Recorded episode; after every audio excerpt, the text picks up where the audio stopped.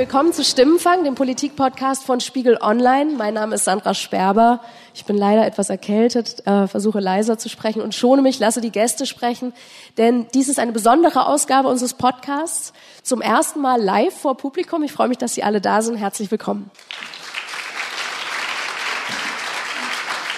Ja, heute Abend geht es ums Jungsein in der Politik und um die Frage, ob die Politik die Themen der Jungen vernachlässigt. Und dazu haben wir uns eigentlich drei Millennials eingeladen. Jetzt auf der Bühne sitzen erstmal nur zwei.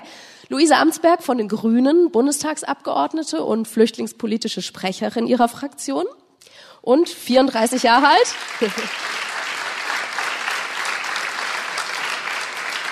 Und Kevin Kühnert, 29 Jahre alt, Juso-Vorsitzender und wohl der prominenteste große Koalitionsgegner in der SPD. Hallo, guten Abend.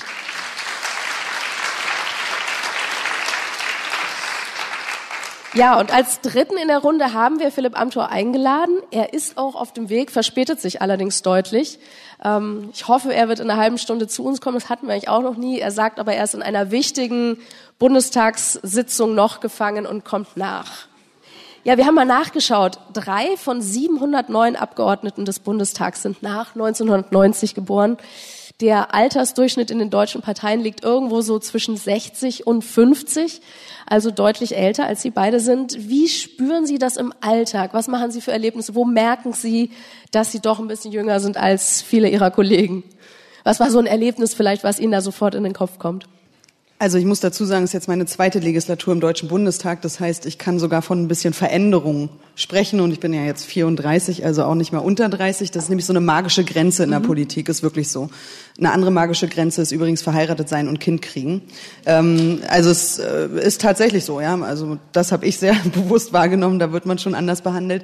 Ähm, meine ersten Erfahrungen im Deutschen Bundestag waren schon heftig teilweise. Mhm. Also das ich sag mal sozusagen äh, das Absprechen politischer Meinung, weil einem Lebenserfahrung fehlt, was stimmt. Ja, also mit 28 habe ich selbstverständlich nicht dieselbe Lebenserfahrung wie jemand mit 60. Ähm, aber sozusagen an den Kern zu kommen und zu sagen, wir sind eine repräsentative Demokratie und wir repräsentieren, das Parlament repräsentiert Jung und Alt und wird natürlich auch besetzt von Jung und Alt. Das ist, glaube ich, was, was dieses Parlament nach wie vor lernen muss. Und mhm. ähm, das waren auch meine Erfahrungen. Ich habe aber auch gemerkt, magische Grenze 30, heiraten und Kind kriegen, das ist dann auch was, was manche beruhigt im Laden. So. so, Sieht also. man ihnen aber ja auch nicht unbedingt an. Also ich weiß nicht, ob Sie den Ehering demonstrativ dann vorgezeigt haben. Das Kind hatten Sie mal im Bundestag dabei, glaube ich? Ja, äh, weil das natürlich auch so eine Sache, vielleicht kommen wir zu dem Punkt nochmal, äh, junge Abgeordnete sind natürlich auch mit besonderen Herausforderungen konfrontiert mhm. im Alltag. Ja, Also ich sag mal, ähm, äh, ein Kind zu bekommen während einer laufenden Parlamentslegislatur ähm, äh, ist keine einfache Aufgabe, erfordert viel Entgegenkommen von anderen. Und das sind natürlich so Themen, wo es dann wirklich praktisch ähm, große Herausforderungen gibt und man einfach auch merkt als junger Mensch in der Politik, ist es einfach anders. Man ist anderen Lebensrealitäten auch ausgesetzt als, ich sag mal, die ältere Generation. Herr Kühnert, ich glaube, Sie können auch ein Lied davon singen. Sie haben den Hashtag diese jungen Leute ins Leben gerufen. Wir haben es heute Abend übrigens ein bisschen abgewandelt. Hashtag diese jungen Politiker, falls Sie twittern wollen oder sich sonst wie in den sozialen Medien äußern wollen. Wie war das bei Ihnen? Wann haben Sie es zum ersten Mal gemerkt und wann hat es am meisten genervt, dass Sie jünger sind als die meisten in Ihrer Partei? Na, es gibt natürlich immer wieder diese Momente. Ähm, jetzt habe ich aber den, den Vorteil in diesem Fall, ein Mann zu sein und die häufige Doppeldiskriminierung, die gerade bei jungen Frauen irgendwie nochmal auftritt, selber gar nicht erlebt zu haben. Ich finde es tatsächlich immer im Frappi am frappierendsten in den Momenten, in denen inhaltlich verhandelt wird um irgendein mhm. Thema, wo es um einen Antrag für einen Parteitag oder was auch immer geht und irgendwann dann manchmal so Sätze kommen wie, das ist jetzt kein Spiel ja, wo, wo dann, also als irgendwie, da kommen junge Leute und haben eine Forderung, das kann nur ein Spiel sein, die wollen sich jetzt mal austesten mhm. und die Kräfte ein bisschen messen und man dann sagen muss, nicht, wir meinen das schon ganz ernst. Also das ist schon auch aus Überzeugung und ich hätte jetzt gerne mal die Gegenargumente gehört und es scheint in der Vorstellungskraft einiger nicht möglich zu sein, dass man da als junger Mensch schon so fest und klar ist in seiner Einschätzung. Diesen Hashtag, diese jungen Leute, das hatten Sie geschrieben, den Tweet äh, da haben sie geschrieben, ich bin heute Morgen bei RTL gefragt worden, ob ich in einer WG lebe. Werde anfangen, solche überaus relevanten Fragen zu beantworten, sobald Merkel und Co. gefragt werden, ob sie beim Joghurt immer den Deckel ablecken. Hashtag diese jungen Leute. War das so der Moment, da war auch kurz vorher eine Talkshow, ähm, da, glaube ich, wurden sie als einziger geduzt und so weiter. Äh, war das so was, was irgendwie das fast zum Überlaufen hat, gebracht hat?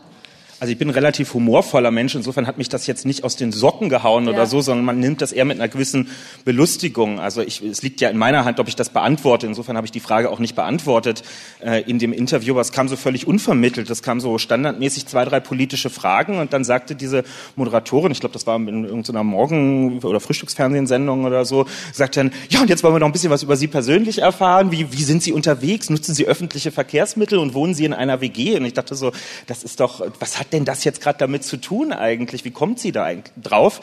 Ähm, und ähm, ja, das ist schon, das ist natürlich häufiger aufgetreten, ne? weil ich finde, es gibt ein berechtigtes Interesse, auch was über die Menschen zu erfahren, die Politik machen. Man will ja auch ein bisschen Kontext verstehen, warum fordert jemand das, was er fordert, hat das persönliche Gründe oder nicht. Aber irgendwann driftet es halt ins Voyeuristische ab und betrifft einfach nur noch die Frage, ey, ich will was aus deinem Privaten äh, wissen und dann, dann wird's halt albern und dann muss man auch einen klaren Cut machen und sagen, nö, es geht euch halt nichts an. Hatten Sie auch mal so einen Moment, wo Sie für eine Sekretärin oder Praktikantin gehalten worden sind?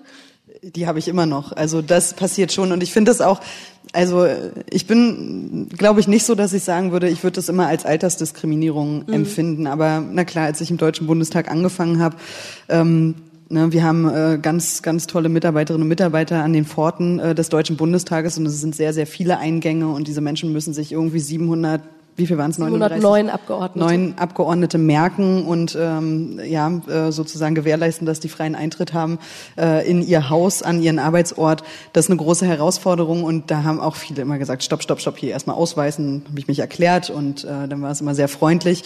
Das ist anderen natürlich nicht so häufig passiert. Äh, das ist äh, aber auch nicht schlimm, finde ich. Ja, das sind eben so Dinge, so da muss ich ja auch irgendwie eine, ja, so einen Kontext halt auch dran gewöhnen. Wir haben äh, im Deutschen Bundestag einfach wahnsinnig wenig Leute und wenn man da mal im Freizeitdress aufkreuzt, dann wird halt zweimal hingeguckt, weil es einfach auch nicht möglicherweise nicht die übliche Arbeitskleidung ist, ja. Und das ist dann auch in Ordnung für mich. Also da rege ich mich nicht drüber auf.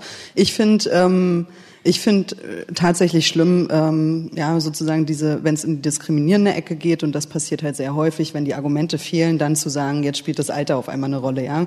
Äh, und das ist wirklich was, was ich nicht nur bei mir selber erlebe, das erlebe ich im Umgang mit anderen jüngeren Kollegen. Und äh, das ist einfach, man kann da drüber stehen und sagen, gut, das ist die Schwäche des anderen, ja. Also das ist sozusagen eine ziemlich niedrige Attacke so ähm, und da drüber stehen und da Kraft rausziehen. Aber manchmal ist man einfach auch so ähm, erschöpft vom politischen Alltag, dass man dann auch keine Kraft mehr hat, sich noch zusätzlich mit solchen Attitüden auseinanderzusetzen. So. Das heißt, genervt sein ist, glaube ich, schon die Überschrift davon. Mhm. Haben Sie inzwischen den Trick, wenn wieder einer sagt, der, der Junge von den Jusos, der spielt nur, jetzt äh, hier wird mal, mal ernst, haben Sie einen Trick, wie Sie sich Respekt verschaffen? Ja, die Abstimmung gewinnen am Ende. Aber dann wird er schon sehen, irgendwie, dass es kein Spaß gewesen ist. Ähm, und ich glaube, das ist ja das Schöne, man hat ja Möglichkeiten zu zeigen, ähm, dass man natürlich Objekt des Spottes irgendwie sein kann, aber man im Zweifel selbst am Ende am längeren Hebel sitzt und ähm, auch Möglichkeiten hat, Positionen durchzusetzen. Also da bin ich eigentlich relativ entspannt. Bei Ihnen beiden, auch bei Herrn Amthor, aber auf eine andere Art, wird immer wieder das Äußere erwähnt. Eigentlich irgendwie in, in jedem Artikel, die Bildzeitung hat sie als Milchgesicht beschimpft, Herr Kühnert. Äh, NYT ja, hat das. Das war doch nicht beschimpft. Sachlich festgestellt, dieses Milchgesicht fordert Frau Merkel heraus. Genau, die NYT, die New York Times hat es übernommen und hat gesagt, ihr Nickname, ihr Spitzname sei Babyface. Ähm, Altkanzler Schröder hat kürzlich in einem Interview gesagt, die Leute wollen keinen, der im Kapuzenpulli zum Parteitag geht haben Sie heute äh, auch glücklicherweise an. Ich glaube, er hat sie gemeint, oder? Ähm, ärgert Sie sowas oder ist Ihnen das inzwischen völlig wurscht, weil es auch schon echt so oft vorgekommen ist? Es könnte mich ja nur dann ärgern, wenn das bei mir irgendwas treffen würde, wo ich sage, ah, ertappt so, ja, da bin ich zu nachlässig, ich komme halt morgens nicht aus dem Bett und habe dann nur ein paar Minuten Zeit und dann ziehe ich halt irgendwie das an, was da rumliegt. Ähm, ich ziehe halt das an, was ich gerne trage. Und ich möchte einfach eine Politik haben, in der die ganze Breite der Gesellschaft abgebildet ist und in der Leute so sein können, wie sie sind. Ob sie jung sind, ob sie alt sind, welchem Geschlecht sie sich zuordnen, welche sexuelle Orientierung ha sie haben und was sie eben auch anziehen. Ja? Also ich, ich, ich kipp mir ja nicht morgens einen Kübel Gülle irgendwie über den Kopf, damit ich noch unangenehm rieche oder so. Aber ich ziehe halt Sachen an, die ich persönlich bequem finde und meine politischen Argumente sind 0,0 davon beeinträchtigt. Die stehen genauso im Raum, wie wenn ich einen Anzug tragen würde. Der einzige Unterschied wäre, ich würde mich unwohl dabei fühlen, weil ich damit nicht gerne unterwegs bin. Aber ich fühle mich gerne wohl, zumal ich das als Ehrenamt mache und überhaupt gar nicht einsehe, warum ich da irgendwelchen Konventionen und Erwartungen von anderen Leuten entsprechen muss. Bei Ihnen habe ich damals gelesen, Frau Amtsberg, als Sie in den Landtag eingezogen sind, als jüngste Frau in der Geschichte Schleswig-Holsteins mit 25. Äh, Sie wären auch, Sie wären die exotischste Abgeordnete und auch Sie würden die ersten Piercings, damals hatten Sie, glaube ich, noch zwei, ähm, die ersten sichtbaren Piercings, man weiß ja nicht, was die anderen die drunter... Einschränkungen, an die erinnere ich mich auch noch. Die ersten sichtbaren Piercings in den Landtag bringen. Ähm, ja, macht das auch so einen anderen Druck auf einen, wenn man als junger Mensch da immer besonders unter die Lupe genommen wird? Nö, also unter Druck gesetzt habe ich mich nicht gefühlt. Ähm, ich fand es halt extrem oberflächlich, habe es dann auch so ein bisschen sozusagen mit damit abgetan, dass sozusagen das inhaltliche Interesse sicher irgendwann noch kommen wird, ja, und man sich vielleicht auch versucht ranzutasten oder so. Äh, man muss dazu sagen, dieser Landtag war äh, ein neuer Landtag, ja. Robert Habeck war gerade frisch reingekommen, äh, hat auch äh, ähnliche Artikel bekommen, wenn man ehrlich ist, ja, so. Ähm, das war einfach sozusagen insgesamt offensichtlich, dieser Landtag verjüngt sich und deshalb wurde es immer wieder zum Thema gemacht. Und man kann sich natürlich die Frage stellen, warum im journalistischen Bereich äh, die Frage der Klamotten wirklich so also auch intellektuell jetzt mal gesprochen, ja, äh, so eine relevante ist bei der Frage des Alters, ja, ähm, wo es doch so viele äh, Dinge gibt, die tatsächlich diskussionswürdig wären, ja. Also der Vertretungsanspruch von jungen Menschen in Parlamenten, der Vertretungsanspruch von Frauen in Parlamenten, das sind ja Themen, über die würde ich gerne jeden Tag diskutieren. So, aber es geht dann halt um die Klamotten. Ich finde es eher sozusagen, hat kein hat gar kein Licht auf mich geworfen, aber ein sehr, sehr schlechtes auf das Interesse der Journalisten da habe ich dann einfach darauf gewartet, dass sich das irgendwann ändert und man die Kleidungsfrage dann geregelt hat und so. Und so kam es dann auch. Also ähm, irgendwann war das dann nicht mehr so ein großes Thema. Herr Amthor macht es ja genau andersrum. Der trägt ja eigentlich immer Anzug und Krawatte. Den werden wir später auch noch drauf ansprechen. Bei dem wird es ja auch trotzdem eigentlich immer thematisiert, dass er eben so aussieht. Sie fallen auf. Ich, wahrscheinlich vermutlich, egal was sie anziehen würden, auch wenn sie jetzt im Anzug hier sitzen würden, fallen sie, glaube ich, auch einfach auf, weil sie jung sind, weil sie jünger, durch, jünger sind als der Durchschnitt in den Parteien. Ich habe es vorhin schon gesagt ähm, bei der CDU Durchschnittsalter 60, bei der SPD 59 und die Grünen als jüngste Partei sind im Durchschnitt 50. Nur 13 Prozent der Mitglieder sind unter 30 bei den Grünen. Bei den anderen Parteien sieht es noch dunkler aus. Wie kommt es? Also selbst die Grünen, die sich in Werbespots besonders hip geben, die Spitzenpersonal haben, was ein bisschen anders auftritt, auch mal eine Lederjacke anhat. Wie kommt es, dass trotzdem so wenige junge Menschen die Parteien, auch die Parteien wie die Grünen, äh, attraktiv finden. Also finde ich gut, dass es auch so kritisch angesprochen wird, weil das natürlich auch was ist, womit wir uns intern auseinandersetzen. Ich bin jetzt mit 24, 25 ähm, ins Parlament gekommen ähm, und habe danach erlebt, dass genau diese Landtagsfraktion nicht sich darum gekümmert hat, dass es Nachwuchs gab. Ja, also dass wir gleichzeitig sozusagen auch weiter versuchen, ähm, in der grünen Jugend Leute fit zu machen, ihnen Zugänge zu geben. Ähm, das war was, was wirklich ganz, ganz stark aufgefallen ist. Und ähm, wir, es ist interessanterweise so, dass die Jüngeren in der Partei sich darum kümmern, dass die Jüngeren nachkommen, ja. Also das ist nicht irgendwie so eine Generationenfrage, dass die Älteren sagen, wir kümmern uns darum, der Mittelbau kann erstmal erstmal ein bisschen machen und so, sondern wenn wir äh, Jungen nicht solidarisch sind miteinander, auch bei den Grünen, das muss man einfach fairerweise sagen, dann äh, können wir uns noch so jung anstreichen. Äh, wir brauchen auch innerparteilich diese Netzwerke, um tatsächlich auch, ähm, ich sag mal, so jung in Anführungsstrichen zu bleiben, wie wir jetzt sind. Also das ist kein Selbstläufer. Genauso wie es auch kein Selbstläufer wäre, dass wir äh, alles quotiert besetzen mit äh, mindestens 50 Prozent Frauen. Wir haben eine Quote als Selbstverpflichtung, weil wir wissen, dass es ohne sie immer Ausnahmen gäbe und dann eben keine gleichmäßige Besetzung ist. Das ist einfach so. Jugendquote? Hm, ja, kann man drüber reden. Vielleicht ich würde eher so eine Art Jugendkultur äh, in den Parteien einfordern wollen. Also Zugänge schaffen tatsächlich, ja. Ähm, ich versuche immer wieder auch junge Leute ins Praktikum bei mir zu bekommen, Zugänge zu schaffen ins Parlamentsleben, ähm, auch mal äh, andere vorlassen, ja. Das fällt natürlich schwer. Also wenn ich über meine Flüchtlingspolitik in Schleswig-Holstein reden soll, dann will ich das natürlich tun und nicht irgendjemand von der Grünen Jugend. So, da muss man einfach auch mal die Größe haben zu sagen, okay, so die müssen äh, das auch praktisch lernen, sich reinwerfen, ja, Erfahrung sammeln so. Ähm, und das ist bedauerlich, dass dieser Impuls häufig eher von den Jüngeren in der Partei kommt, als dass es wirklich als gemeinschaftliche Aufgabe über die Altersgrenzen hinweg verstanden wird. Wie ist das in der SPD? Die tut ja gerade viel, Stichwort Erneuerung, es gibt Debattencamps. Reicht das schon oder laufen Sie da auch manchmal gegen Wände und sagen, meine Güte, das ist alles noch viel zu sehr von gestern. Ich komme ursprünglich aus dem Bereich von Kinder- und Jugendbeteiligung. Da bin ich politisch sozialisiert. Darüber ist mein Weg in die Politik gekommen. Und ich habe damals ein ähm, Konzept kennengelernt, das heißt Stufen äh, der Partizipation.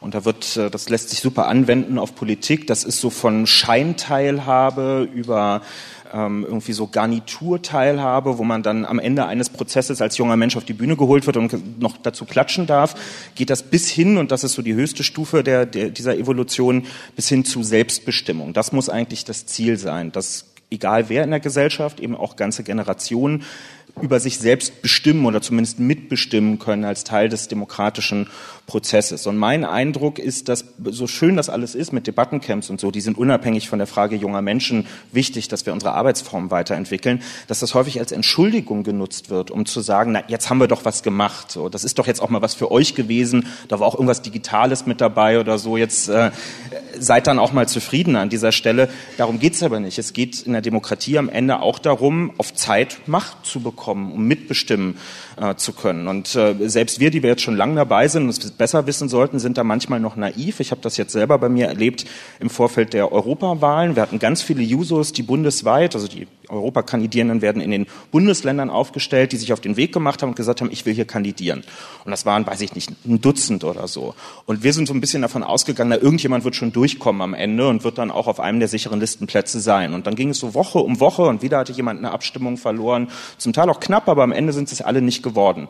Und als Woran lag es? Weil denen die Netzwerke fehlen oder dann das Vertrauen fehlt, dass es so ein junger Mensch schon packen kann? Ja, weil sich auch Leute angegriffen fühlen dadurch. Ähm, also meine Stellvertreterin Delara Burkhardt ähm, hat da in, in Schleswig-Holstein kandidiert und hat natürlich auch in ihrer Tour, wo sie sich vorgestellt hat, über Wochen, über Monate, wo sie argumentiert hat, auch damit argumentiert, dass sie einen Beitrag mit dazu leisten möchte, dass junge Menschen sichtbarer werden in der Politik. Erfahrungen aus dem Brexit und so weiter, das ist ja nachvollziehbar.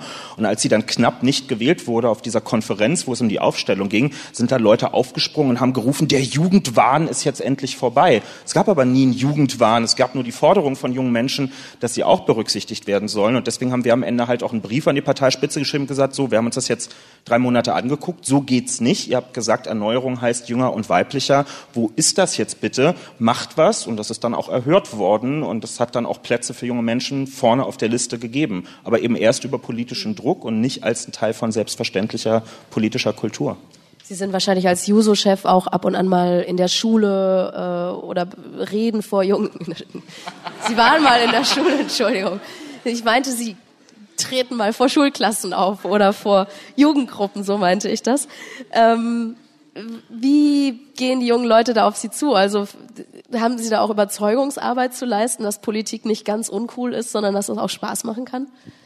Ähm, für mich ist das Spannendste in Schulen, ähm, vielleicht kennst du das auch, ähm, dass man, also wir, wir werden irgendwie mit ich Ende 20 und du Anfang Mitte 30, wir werden ja so den ganz Jungen zugerechnet. Und dann kommt man in eine Schule, wo Leute so bis 18, 19 sitzen und man merkt, sorry, also das ist mit viel Fantasie noch meine Generation, aber eigentlich halt auch schon nicht mehr. Also bis ich gemerkt habe, irgendwie was, wie Snapchat wirklich funktioniert und wie darüber kommuniziert wird, das ist halt, also das habe ich dann auch ausgelassen irgendwann, da bin ich einfach nicht mit warm geworden.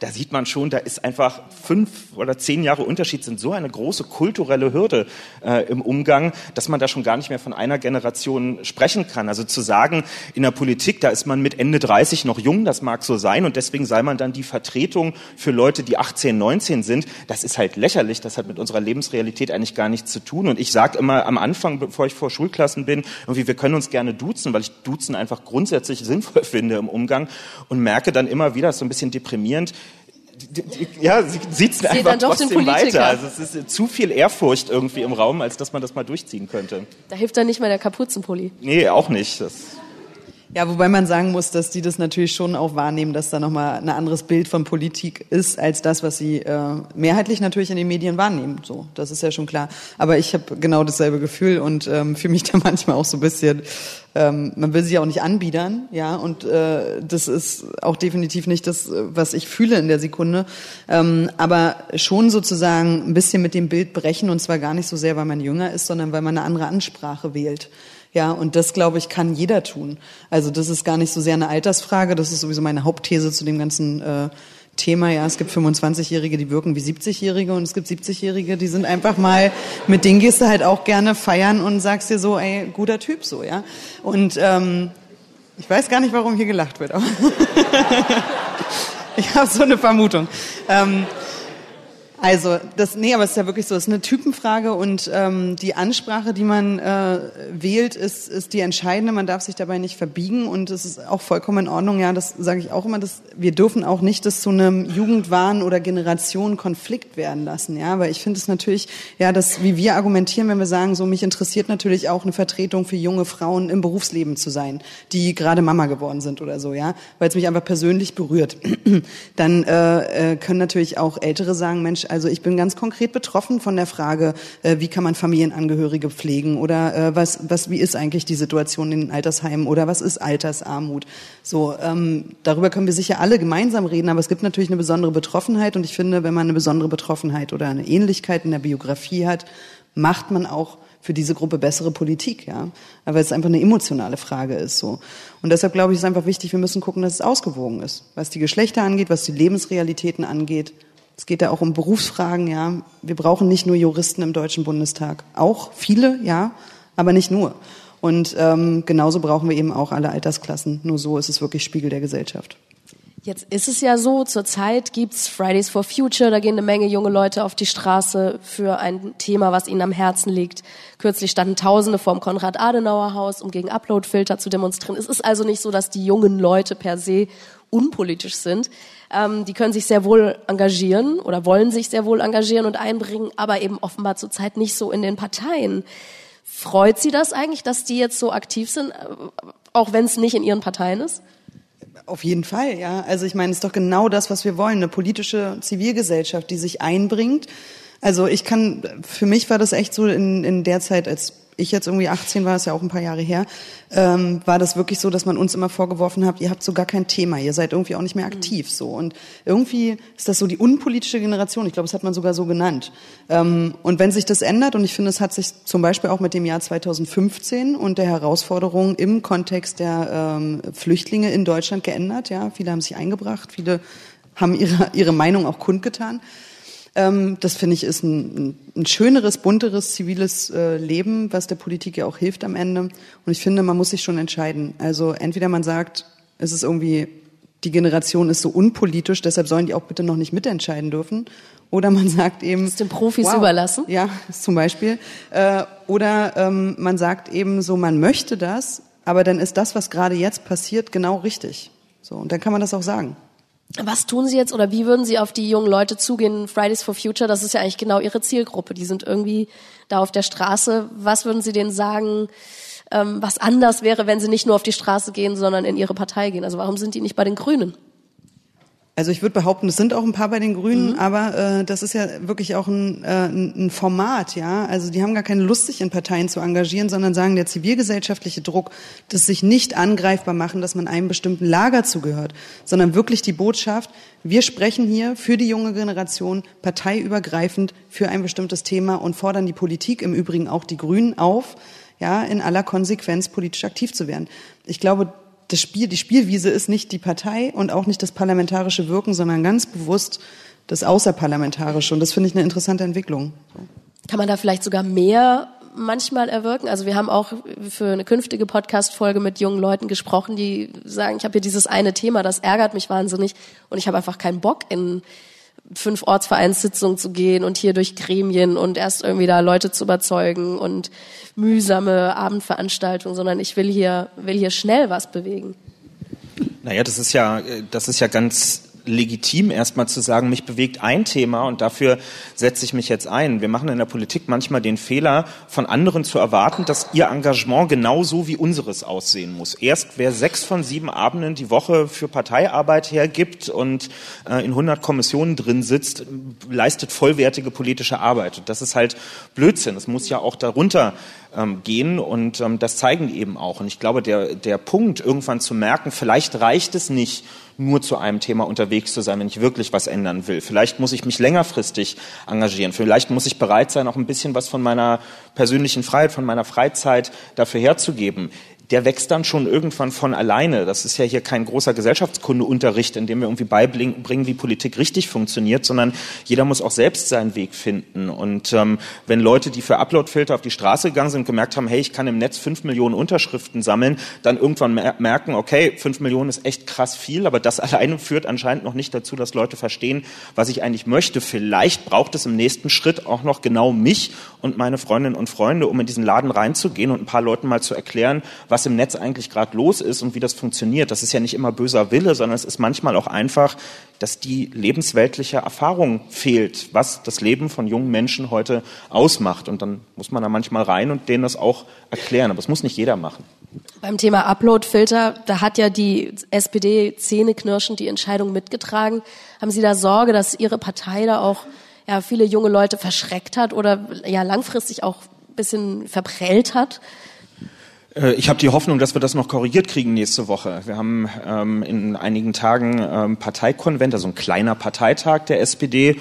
Und wir bringen dort als Jusos einen Antrag ein, der unsere Europaabgeordneten, immerhin 27 sind das insgesamt, dazu auffordert, sich klar gegen den Artikel 13 und damit für, das, faktische Einführung von Upload-Filtern ähm, auszusprechen. Die Rückmeldungen sind im Moment so, dass die meisten das auch mitgehen werden. Ich gehe auch davon aus, dass wir eine Mehrheit äh, auf diesem Parteikonvent haben. Und das ist insofern wichtig, weil dieser Konvent am gleichen Tag wie diese Großdemonstration in Berlin stattfindet, die sich dagegen ausspricht. Und ich finde es einfach wichtig, gerade denen, die dort auf die Straße gehen, die zum Teil aus dem ganzen Land zusammenkommen werden, zu zeigen, ja, nicht nur irgendwie, dass die SPD ihr Anliegen dann am Ende teilt, sondern einfach zu zeigen, hey, das hat was bewirkt, dass ihr jetzt hier irgendwie seit Wochen Terror macht und sagt, so geht das nicht, hat dazu geführt, dass Leute, die jetzt erstmal, hm, naja, so unwillig bis desinteressiert äh, auf euer Anliegen geguckt haben, sagen, oder oh, muss ich vielleicht noch mal drüber nachdenken. Und sei es nur, weil unsere, unsere Umfragen zeigen, dass junge Menschen eine Potenzialgruppe für die SPD sind und man sich vielleicht irgendwie mit deren Interessen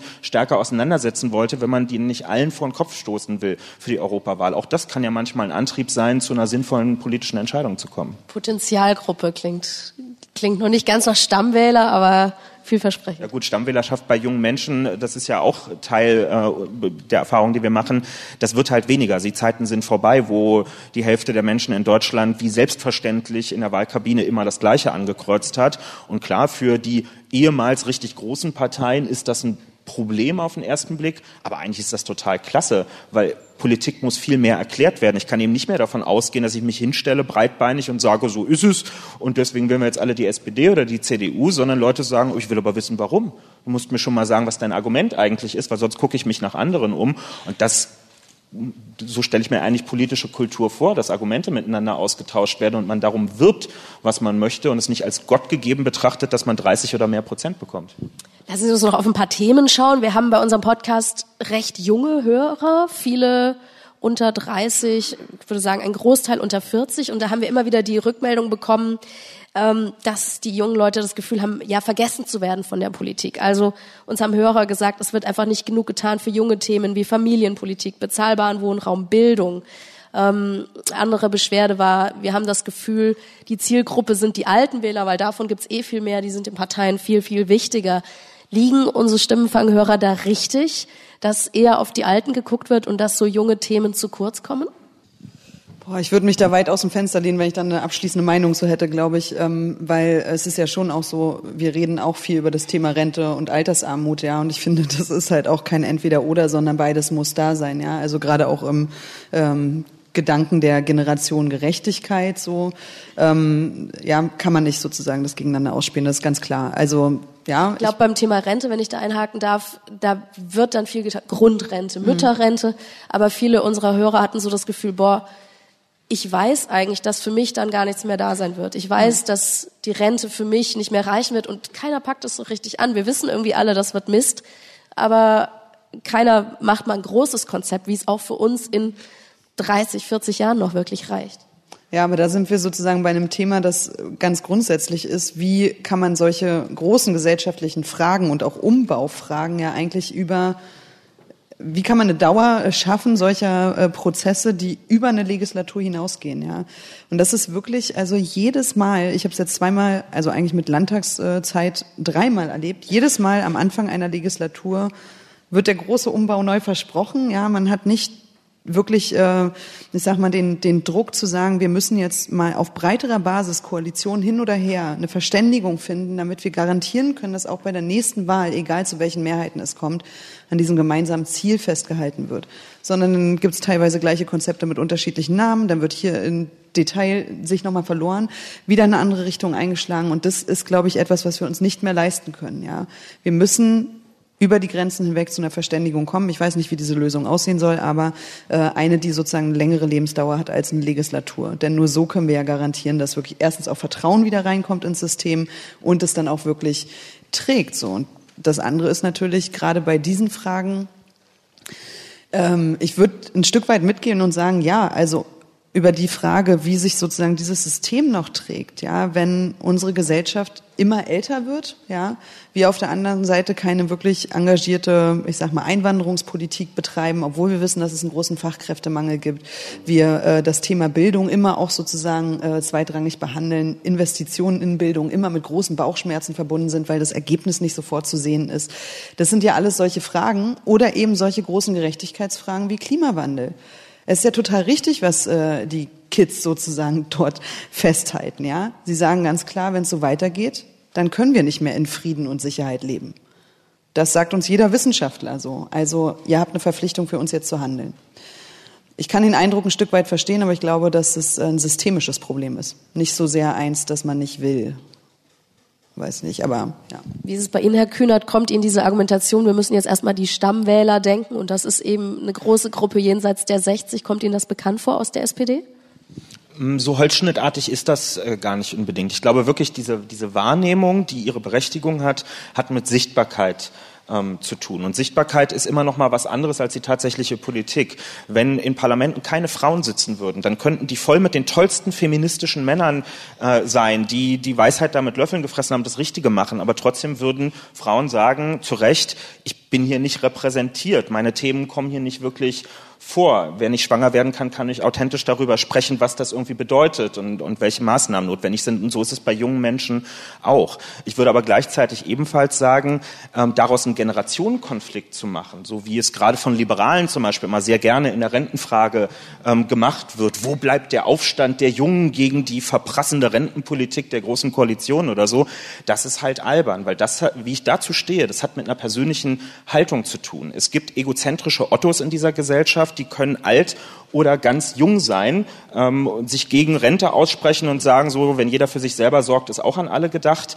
Ähm, das gibt es durch alle Generationen hindurch. Und es gibt die anderen, die gerne solidarisch sein wollen, die genau wissen, dass der Konflikt in der Gesellschaft nicht zwischen ihnen und ihren Großeltern verläuft, sondern zwischen denjenigen, die irgendwie riesige Vermögen anhorten und an die wir gar nicht richtig rankommen und anderen, die trotz 30, 40 Jahren Erwerbstätigkeit am Ende des Monats nicht über die Runden, Runden kommen. Und das löse ich nicht mit einem Generationenkonflikt auf. Und es ist ja bezeichnend, wenn hier Initiative Neue Soziale Marktwirtschaft oder diese ganzen Vereinigungen, äh, diese Lobbyverbände auf die, Stra auf die Straße gehen, man traut es sich kaum zu sagen, und vor irgendeinem, äh, vom Arbeitsministerium wieder eine, eine Demo machen, da ist ja keiner. Da geht ja kein junger Mensch hin und sagt, das ist mein Anliegen, für die halte ich hier ein Schild hoch, sondern dann kommt die ganze Geschäftsstelle von Herrn Pellengar mit ihm zusammen und dann müssen die da irgendwelche Bobbycars hinlegen und behaupten, das sei eine Protestaktion. Das ist aber nichts anderes als lobbyfinanzierte äh, Agitprop-Kunst oder so, die da stattfindet. Ja, das ist absurd. Also Sie wollen keinen Aufstand der Jungen. Gibt es denn trotzdem irgendwie so eine Art Zusammenarbeit? Junger Abgeordneter, junger Politiker, braucht es da mehr Netzwerke, um wirklich mal auf den Tisch zu hauen um, und um diese großen Konzepte, von denen Sie eigentlich beide sagen, die braucht es, ähm, wirklich einzufordern? Also man findet sich so oder so, ohne dass man jetzt, äh, sag ich mal, das große Netzwerk der, äh, weiß ich nicht, unter 30-Jährigen würde mich ja zum Beispiel gar nicht mehr betreffen, unter 40-Jährigen so, das äh, so läuft's nicht. Millennials ähm, sind recht weit gefasst. Okay, ähm, aber das ist so ähm, schon ich glaube, also manchmal findet man sich einfach, da merkt man einfach so, auch im Ausschuss, Mensch, jetzt hatten wir hier gerade dieselbe Situation. Ja, ich äh, finde es immer wieder faszinierend, äh, dass wir zum Beispiel Social Media im Bundestag und im Ausschuss nicht nutzen dürfen.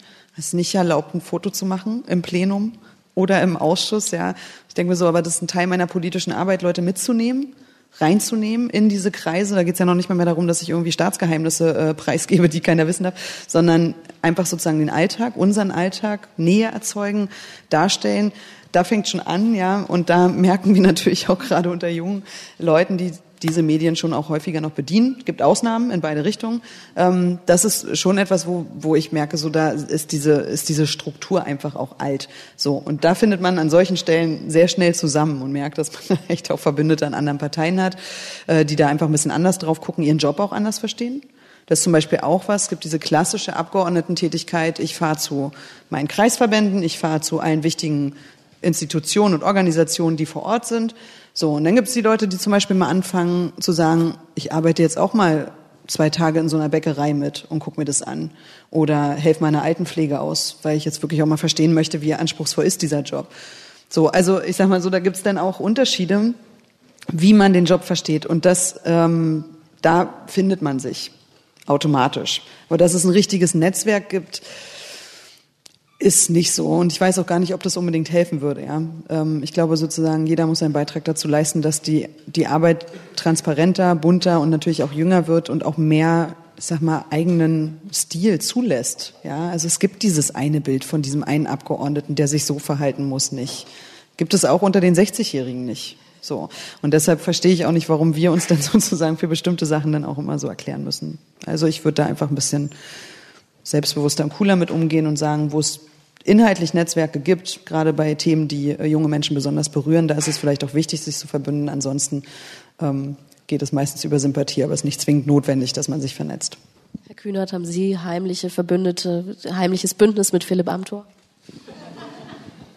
Äh, es gab vor ein paar Wochen irgendwann mal so einen Bento-Artikel, wo irgendjemand die sehr steile These aufgestellt hatte, Kühnert und Amthor müssten sich eigentlich zusammentun, ähm, um so gegen wahrscheinlich auch Altersdiskriminierung oder so in der Politik anzukämpfen. Aber das ist dann genau das, worüber wir eben äh, gesprochen haben. Ich habe überhaupt kein Interesse daran, ähm, dass inhaltliche Unterschiede einfach negiert werden, indem man, auch wenn es nett gemeint ist, in so eine gemeinsame Alterskiste reingestopft wird, wo es dann heißt, naja, die sind halt beide jung und deswegen interessiert die was ähnliches. Nö, wir haben unterschiedliche Weltbilder, deswegen sind wir in unterschiedliche Parteien eingetreten. Wir können uns den ganzen Abend lang streiten.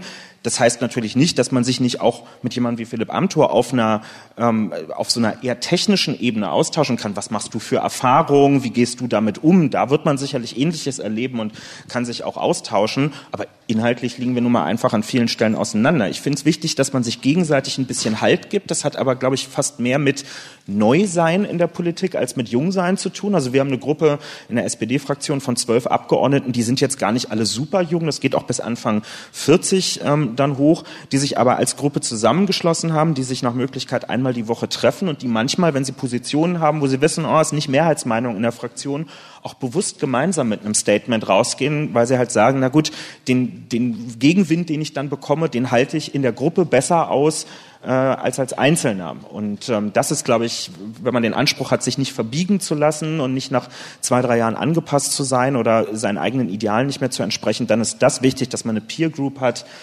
die einen auch ein bisschen mit auffängt.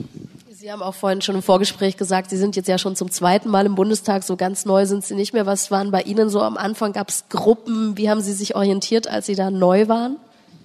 Also es gab natürlich auch Hilf, ich nenne es mal Hilfestellungen von erfahrenen Abgeordneten, ja, die dann auch mal, äh, weil man ist ja nicht alleine in so einem Bundestagsbüro, sondern man hat in der Regel ein ziemlich großes Team auch, meistens mit Leuten, die entweder ganz neu sind oder sehr erfahren. Also auch auf der Ebene gibt es viel Austausch und Unterstützung, aber natürlich auch äh, von unseren Fraktionsvorsitzenden äh, Runden für Leute, die äh, sich sozusagen finden wollen oder auch Fragen stellen wollen im geschützten Raum. Und man hat viele Fragen am Anfang. Es ist einfach ein mega komplexer Betrieb.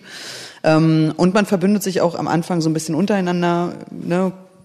Es entsteht aber auch einfach so, ja Mensch, hey, weißt du, was das ist? Oder warum müssen wir das jetzt machen? Ja, so ganz banale Sachen. Ähm, äh, so, man ist ja auch äh, man will ja auch helfen und unterstützen. Und ich habe das zum Beispiel auch gelebt, dass, äh, erlebt, dass ältere Kollegen in dieser Legislatur, einfach weil es einen Draht gab zwischen mir und der Person, auch mit Fragen kamen.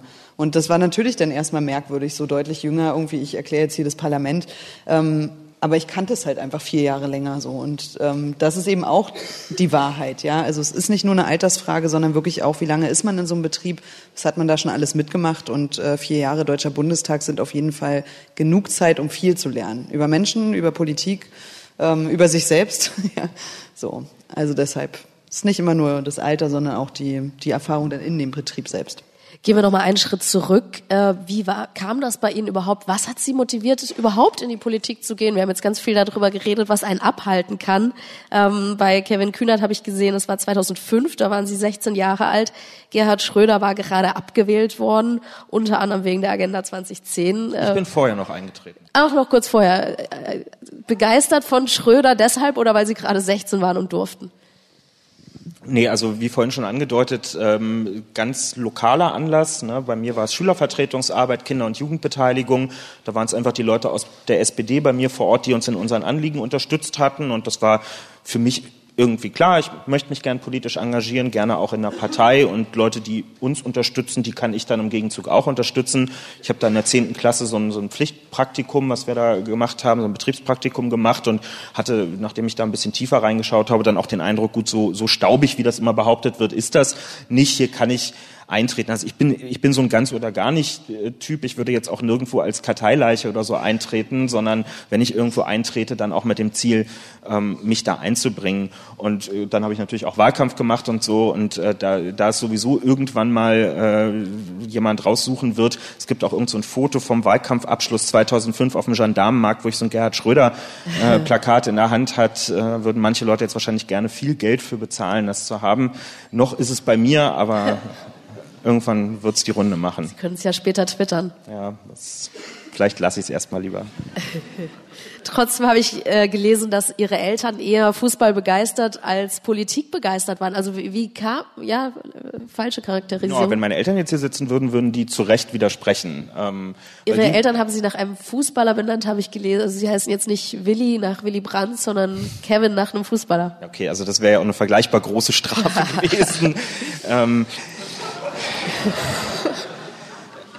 Nein, also meine, meine Eltern sind absolut politische Menschen. Und ich glaube, also wenn die jetzt hier sitzen würden, würden die äh, im Prinzip anknüpfend an das, was wir vorhin diskutiert haben, sagen, ähm, man muss eben nicht in der Partei sein. Die sind beide nicht Mitglied in der Partei. Ich bin der Erste in der Familie, der in irgendeine Partei eingetreten ist. Man muss nicht in der Partei sein, um politischer Mensch zu sein. Ich bin mir sicher, meine Eltern haben in ihrem Leben keine Wahl verpasst an irgendeiner Stelle. Die kämen auch gar nicht auf die Idee, äh, sowas zu tun. Ähm, die lesen Tageszeitungen, die verfolgen das Weltgeschehen. Ich glaube, die sind sehr, sehr gut informiert und absolut politisch.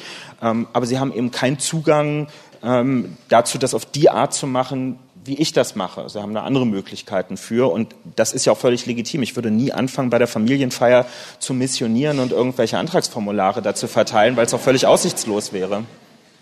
Und gab es trotzdem so einen, irgendwas, was Sie damals verändern wollten, was Sie angetrieben hat? Oder war das eher, lag nahe, weil es irgendwie Freizeitgestaltung war und äh, die SPD da irgendwie vor Ort war?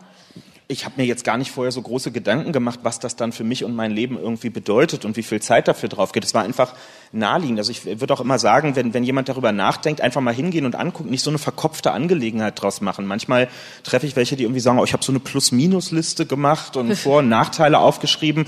Das macht man ja beim Sportverein auch nicht zu überlegen. Also man geht halt einfach mal hin und testet das aus und man unterschreibt ja nicht einen Abo-Vertrag für zehn Jahre, sondern man kann halt auch dann wieder gehen, wenn es einem nicht ähm, gefallen hat. Und Parteien, wirst du wahrscheinlich bestätigen können, sind je nachdem, welchen Ort man erwischt, auch sehr unterschiedlich. Ja, innerhalb einer Partei kann man in Städten und Kiezen unterwegs sein, wo es total viel Spaß macht. Ja, hier irgendwo in, in Berlin Mitte, die SPD-Ortsvereine hier, die sehen aus wie Juso-Vollversammlungen ähm, und anderswo sieht's halt aus wie naja, es sieht anders aus auf jeden Fall. Und ähm, insofern ist es eine sehr persönliche Frage, ob man da einen Zugang zu findet oder nicht. Und ich habe den glücklicherweise gefunden und kenne genug andere, die ihn nicht gefunden haben. Wie sind Sie bei den Grünen gelandet? Ähm, also es war auf jeden Fall nicht geplant. Äh, ich habe äh, studiert in äh, Kiel ähm, und habe mir im ersten Semester, in den Semesterferien überlegt, so irgendwie jetzt bist du Studentin, das muss jetzt irgendwie alles mal ein bisschen ernsthafter werden, ähm, muss sich auch mal ein bisschen informieren und äh, also ich war politisch auf jeden Fall äh, sehr informiert, aber ich hatte so das Gefühl, ich muss auch ein bisschen was Konkretes äh, tun und bin dann zum Praktikum gekommen und bis heute geblieben. Ja, also das ist eigentlich äh, die Geschichte. Es war 2004.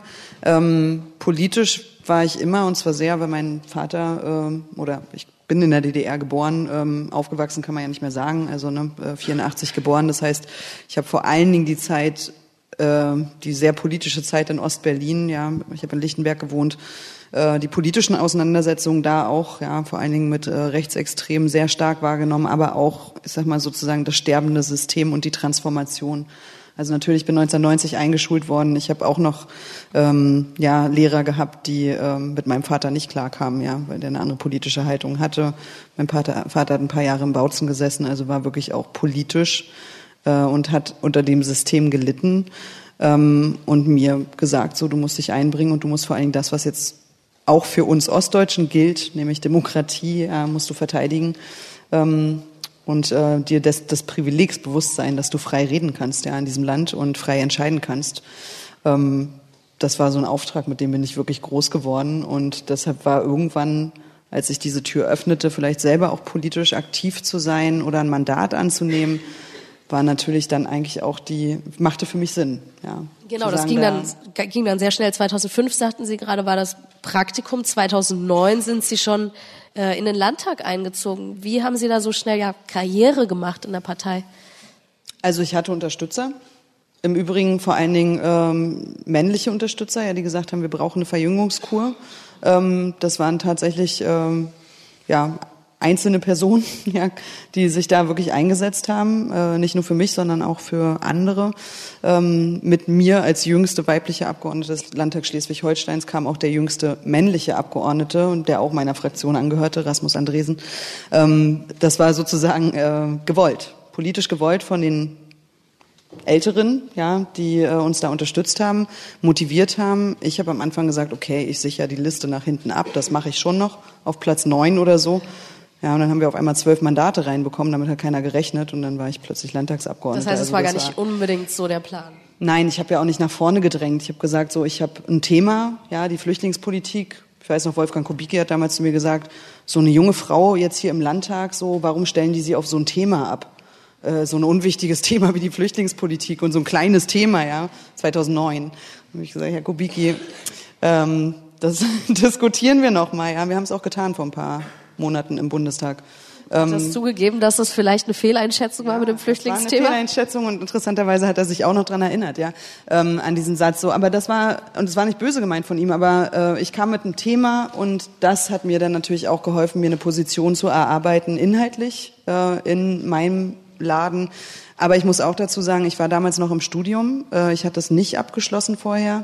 Und es war von Anfang an auch die Ansage von, ähm, ja, sicher sicherlich elterlich gemeinten Ratschlägen, du musst das Studium zu Ende bringen. Und ich habe es nicht geschafft innerhalb der Landtagslegislatur. Ähm, es war einfach eine zu krasse Arbeitsbelastung und habe dann entschieden, rauszugehen, mein Studium zu beenden und dann für den Bundestag zu kandidieren. Und da waren es vor allen Dingen die Älteren in der Partei, die gesagt haben, so sei nicht dumm, mach das, ja. Du bist jung, so du kannst auch kurz raus und wieder reinkommen, so, aber so. Das waren nicht die Jüngeren, die mir diesen Tipp gegeben haben. Insofern auch da, ja, wir müssen auch miteinander gut miteinander sein und dann kann jeder davon auch profitieren. Ich bin sehr froh, dass ich mein Studium abgeschlossen habe. Sie waren dann auch direkt Spitzenkandidatin für Schleswig-Holstein, für die Grünen in Schleswig-Holstein bei der Bundestagswahl 2013. Ist das vielleicht auch so ein Tipp, sich lieber die härteren Themen zu suchen und nicht, weil man jung ist, ja, Studenten oder Christian Lindner hat uns mal im Podcast erzählt, er wurde anfangs aufs Thema Kitas abgestellt, weil er halt einfach der Jüngste war und am nächsten dran war. Ähm, also ist das auch eine bewusste Entscheidung, sich um die unbequemen Themen zu kümmern, um die harten Themen Innenpolitik? Ich finde es total spannend, dass Sie das sagen, weil 2009 waren das die weichen Themen. Flüchtlingspolitik, das waren die weichen Themen. Also da hat keiner von harten Themen geredet, die sind jetzt hart und sie sind es auch wirklich, ja. Und das geht an die Substanz, ja. Aber äh, 2009 gehörte das zu den weichen Themen. Also das war, das fanden alle voll logisch eine junge Frau macht dann da so ein bisschen Unterbringungskapazitäten und äh, wie geht man denn mit äh, Geflüchteten und Sprachkursen um und hier ein bisschen Familie und da. Das war vollkommen, vollkommen weich, das Thema. So, äh, das hat sich verändert, ähm, aber ich darf von mir wirklich behaupten, ich habe das damals schon gesehen. Ich bin Islamwissenschaftlerin, ich wusste, was im Nahen Osten los ist. Ich war selber viel dort vor Ort ähm, und meinte einschätzen zu können, wie relevant dieses Thema für uns werden wird. So habe ich das immer empfunden. Und deshalb äh, war mir auch klar, dass Wolfgang Kubicki sich um meine Zukunft da keine Gedanken machen muss, ähm, dass ich genug habe, was ich politisch diskutieren können werde. Ähm, Herr Kühnert, ich habe so ein bisschen auch im Zeitungsarchiv geguckt, habe 2015 das erste Mal von Ihnen einen Gastbeitrag als Juso-Vorsitzender hier in Berlin gelesen und dann Ende 2017 ging es auf einmal los. Sie waren irgendwie frisch gewählter Juso-Vorsitzender, sind da auf dem Parteitag Ende 2017 gegangen und haben, glaube ich, eine siebenminütige Rede gegen die Große Koalition gehalten, mit der Sie so schon, kann man glaube ich sagen, bundesweit richtig bekannt geworden sind, mit dem Satz, wir, die Jungen, haben ein Interesse daran, dass noch was übrig bleibt von diesem Laden. Und auf einmal waren Sie in allen Talkshows, waren der prominenteste große Koalitionsgegner, den es in der SPD so gab. Äh, war das so der Plan, dass Sie da von heute auf morgen auf einmal durch alle Talkshows tingeln und die Stimme der GroKo-Gegner werden? Äh, nee, das kann man schon von den Zeitabläufen her belegen, dass das gar nicht der Plan gewesen sein kann. Ich habe, glaube ich, meine Kandidatur für den Juso-Vorsitz im September oder Oktober 2017 erklärt, also relativ kurz nach der Bundestagswahl ähm, als äh, sich Jamaika-Verhandlungen abzeichneten, die ja dann auch stattgefunden haben. Und der Bundeskongress, auf dem ich gewählt wurde, der hat fünf Tage nach dem Platzen der Jamaika-Gespräche stattgefunden. Das heißt, wir waren darauf vorbereitet und eingestellt, dass wir die Jugendorganisation der größten Oppositionspartei sind, dass sich die Leute vielleicht noch für die Meinung der SPD, aber jetzt eher nicht für unsere Meinung interessieren werden. Äh, und meine Kandidatur beschäftigte sich irgendwie mit Fragen von Bildungsarbeit innerhalb der Jusos und so Struktursachen. Und äh, innerhalb von ein paar Tagen war halt alles auf den Kopf gestellt. Wir waren die erste Parteiveranstaltung nach dem Kursschwenk der SPD-Spitze auch zu dieser GroKo-Frage. Ähm, Schulz und Nahles hatten vorher schon für den Bundeskongress zugesagt. Das heißt, sie traten dort auf und plötzlich schnellten innerhalb von fünf Tagen die Presseanmeldung für diesen Kongress in die Höhe. Äh, und wir hatten irgendwie All Eyes on Us. Äh, und zwei Wochen später war dann der Parteitag. Und ich glaube, wir, es hat nur deshalb so gut funktionieren können in dieser ganzen Phase, weil uns darauf niemand vorbereitet hat, weil wir einfach einmal rums ins kalte Wasser reingeschmissen wurden und funktionieren mussten. Also jetzt im Nachhinein wird es dann immer beschrieben, als na, es war die Zeit der No GroKo-Kampagne. Das war gar nicht als Kampagne angelegt, sondern Tag für Tag kam irgendwas dazu. Ja, auch die Tour, die ich dann irgendwann gemacht habe. Wir haben halt Anfragen für Veranstaltungen gekriegt. Magst du vorbeikommen? Wir wollen diskutieren. Und dann waren es so viele Anfragen, dass wir gesagt haben, okay, es muss jetzt mal eine logische Reihenfolge reingebracht werden, damit man nicht irgendwie von Kiel nach Tübingen nach Erfurt die ganze Zeit rumfährt. Und dann haben wir eine Tour daraus gemacht. Aber es, gab keine Möglichkeit, das generalstabsmäßig zu planen. Und dieser, dieser Moment von Anarchie irgendwie, der in diesen ganzen Monaten da auch drin war, hat uns viel Spaß gemacht und hat, glaube ich, also es hat die Authentizität des Moments auch ausgemacht, dass da einfach Leute mit ihrer Überzeugung unterwegs waren, mit nichts anderem als der Überzeugung. Äh, und deswegen konnte man uns auch nicht aus dem Konzept bringen, weil es ging nicht um darum, uns zu überstimmen oder zu überreden oder so, sondern wir haben, wir haben Meinungen ausgetauscht, so wie es in einer Demokratie sein sollte. Wann haben Sie es überhaupt eigentlich kapiert? Also ich kann mir auch vorstellen, das merkt man erst dann später, wenn Mama einem fünfmal einen Screenshot aus dem Fernsehen geschickt hat, du bist da schon wieder äh, Wahnsinn, was gerade los ist. Also haben Sie, wann haben Sie es gemerkt, dass Sie gerade einer der ja eine der führenden politischen Stimmen in Deutschland geworden sind? Ja, meine Oma hat tatsächlich am Anfang äh, begonnen, immer so Zeitungsausschnitte zu sammeln und mir das dann auch mal zugeschickt. Und es, also irgendwann nach zwei Wochen kamen halt keine Nachrichten mehr von ihr und das war dann der Moment, wo man dachte, okay, sie hat es jetzt aufgegeben.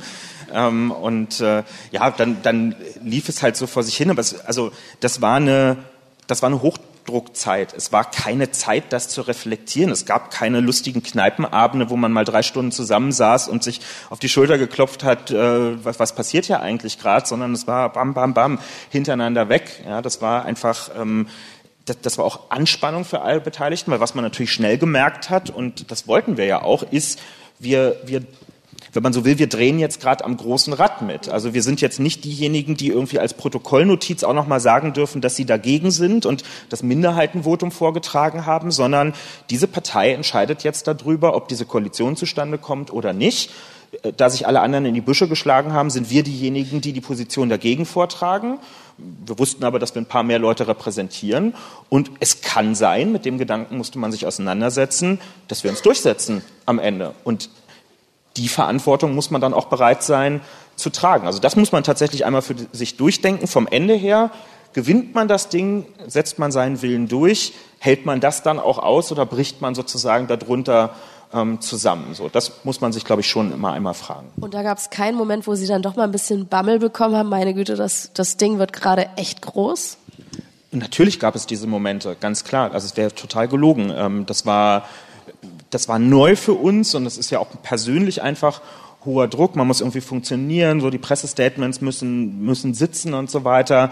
Ähm, aber am Ende war es Überzeugung. Und das ist, und das ist irrsinniger Rückhalt gewesen. Wir haben auf dem Juso-Kongress einstimmig mit 300 Delegierten beschlossen, dass wir uns gegen diese Koalitionsmöglichkeit stellen. Und einstimmig wird bei den Jusos nicht mal die Geschäftsordnung auf dem Bundeskongress normalerweise verabschiedet.